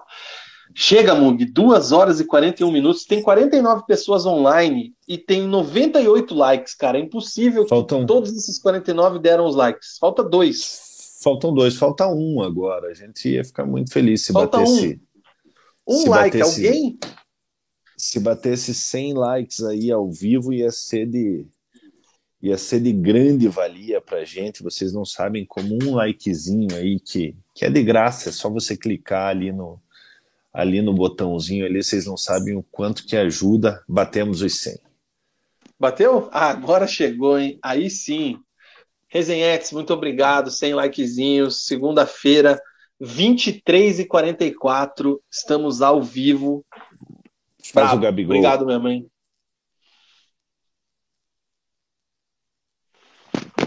Como é que é? O Terans meteu o binoclinho esses dias, né? É isso aí. Como é que é o do. Não tinha aquele do, do dedinho lá invertido? Nossa, isso aqui é. O, o Haaland, como é que ele. Como que ele faz assim, né? Tá, cara, chega. Ó, deixa eu só. Deixa eu levantar mais uma outra última polêmica aqui, velho. Tá rolando um tapetão. A verdade hum. é essa. Os caras estão querendo que role um tapetão no sistema solar para Plutão voltar a ser planeta. Eu, por mim, Esse tinha é que voltar, ponto. cara. Eu, por mim, tinha que voltar, porque a gente estudou tá aí, anos ó. aí, aprendeu que aprendeu que Plutão era planeta e daí os caras simplesmente querem, querem ignorar essa situação aí. Eu tô do lado ó, de Plutão, cara. Cientista que rebaixou Plutão quer colocar outro mundo no lugar. É, Outros cientistas que... querem que o Plutão volte a ser classificado como planeta. É, cara, a briga é grande. Você é Team Plutão ou não Plutão? Não, eu sou Team é Plutão, cara. Daqui a pouco o Elon Musk ele constrói um planeta, né? Ah, a gente é idiota demais. Diga tchau, cara. Pelo amor de Deus. Galera, boa semana para vocês. Se cuidem, tomem, tomem água, não tomem coca, não fumem igual eu fumo. E tamo junto. Se agasalhem e aproveitem. Essa Pera semana aí. vai. O quê? Pera aí. Os caras estão querendo que a gente fale do Cartola. Porra, o Ale ganhou uma rodadinha e ele quer que fale que ele fez mais de 102 pontos, se não me engano. Teve isso mesmo? Teve, o Ale foi o melhor da rodada, cara. Porra, mas eu não consigo abrir aqui agora porque tá lerdo. Pera aí, achei. Opa, opa, opa, opa. Receber notificações, agora não. Voltar pro jogo. Competições, Jesus amado. Que lerdeza para chegar nessa, eu nem vi, cara, nem vi quanto é que era o. O Ale fez Como é que foi a rodada esse fim de semana? Porra, e o nosso amigo Bitar, cara, William Bitar, mandar um abração para ele. Ele tá em 18 do Brasil, cara. Sério? Aham. Uhum. E não quis abrir a mão, pagar os dezão para entrar na nossa liga esse ano. Acho que ainda bem que não entrou, porque ele tá com 700 e cacetada pontos, já ia tá praticamente Olá! Olha cara. Que é isso, Voando, hein? hein? Alexandre Felipe primeiro, o Sashimesi que foi campeão da, retra, da passada, não, da retrasada. O Barcelona, ó, o Faversani aqui, rapaz, também eu, foi bem. Eu fui ó, mal eu aqui, cara, rodada. meti, fui em sétimo, caralho. Eu fui mal nessa rodada graças ao Pedro e a, e a Betts, que falaram que o Terans e o Abner não iam jogar. Que é isso, hein? Quem foi o último? Ô, Zanona, tá feia a coisa, hein? É isso aí. E o no total aqui na classificação geral, como é que nós estamos? Ó, tá briga boa aqui, hein? Sachi Messi em primeiro, Adriano em segundo, Daniel Loures perdeu as posições, o Zé e o Paulo Boninho. Como é que você tá aqui, cara? Eu tô em ah, sétimo. Você tá em sétimo. Ah, tá, tá bem, tá brigando lá em cima. Eu aqui no geral já sou mais zoado, velho. Aí no geral. É só É, você ver lá em dez. cima. Tem 10 Sim. caras pior do que eu. Não, mas eu gosto de ver quem tá atrás aqui, ó. Quem consegue perder pra mim no Cartola tem que ser campeão, hein? Ó, o Ali. O que que adianta? É tipo. É tipo a- o América do Norte, aquela, daquele ano lá, ganhar de alguém, né? O América de Natal? É o América de. Natal, é. Ai, ai. Tá aí então, gente. Cartolinha. Nossa, quero printar a tela. Tchau. Galera, um beijo no coração de vocês, tamo junto, boa semana. Fui. Melhoras. Valeu, nós. É isso aí, gente. Chegamos ao fim de mais um programa Preleção aqui no canal Resenha de Boteco. Toda segunda-feira, ao vivo, 21 horas, estamos aqui. Amanhã o programa vai para os agregadores de podcast. Obrigado de coração pela audiência, pelas inscrições, pelos likes, pelos comentários. O programa só é, é desse jeito porque vocês fazem com a gente. Então, brigadão mesmo. Desculpa aí as artes de Tobias aqui que me incomoda, entre aspas, agora. E é isso aí, gente. Voltamos na segunda-feira que vem, às 21 horas, com toda a repercussão dos jogos dos nossos times, o Curitiba contra o Botafogo, o Atlético Brasileiro Libertadores, o Paraná na Série D e final da Champions League. A gente volta segunda-feira, aquele abraço. Fiquem todos com Deus. Tchau!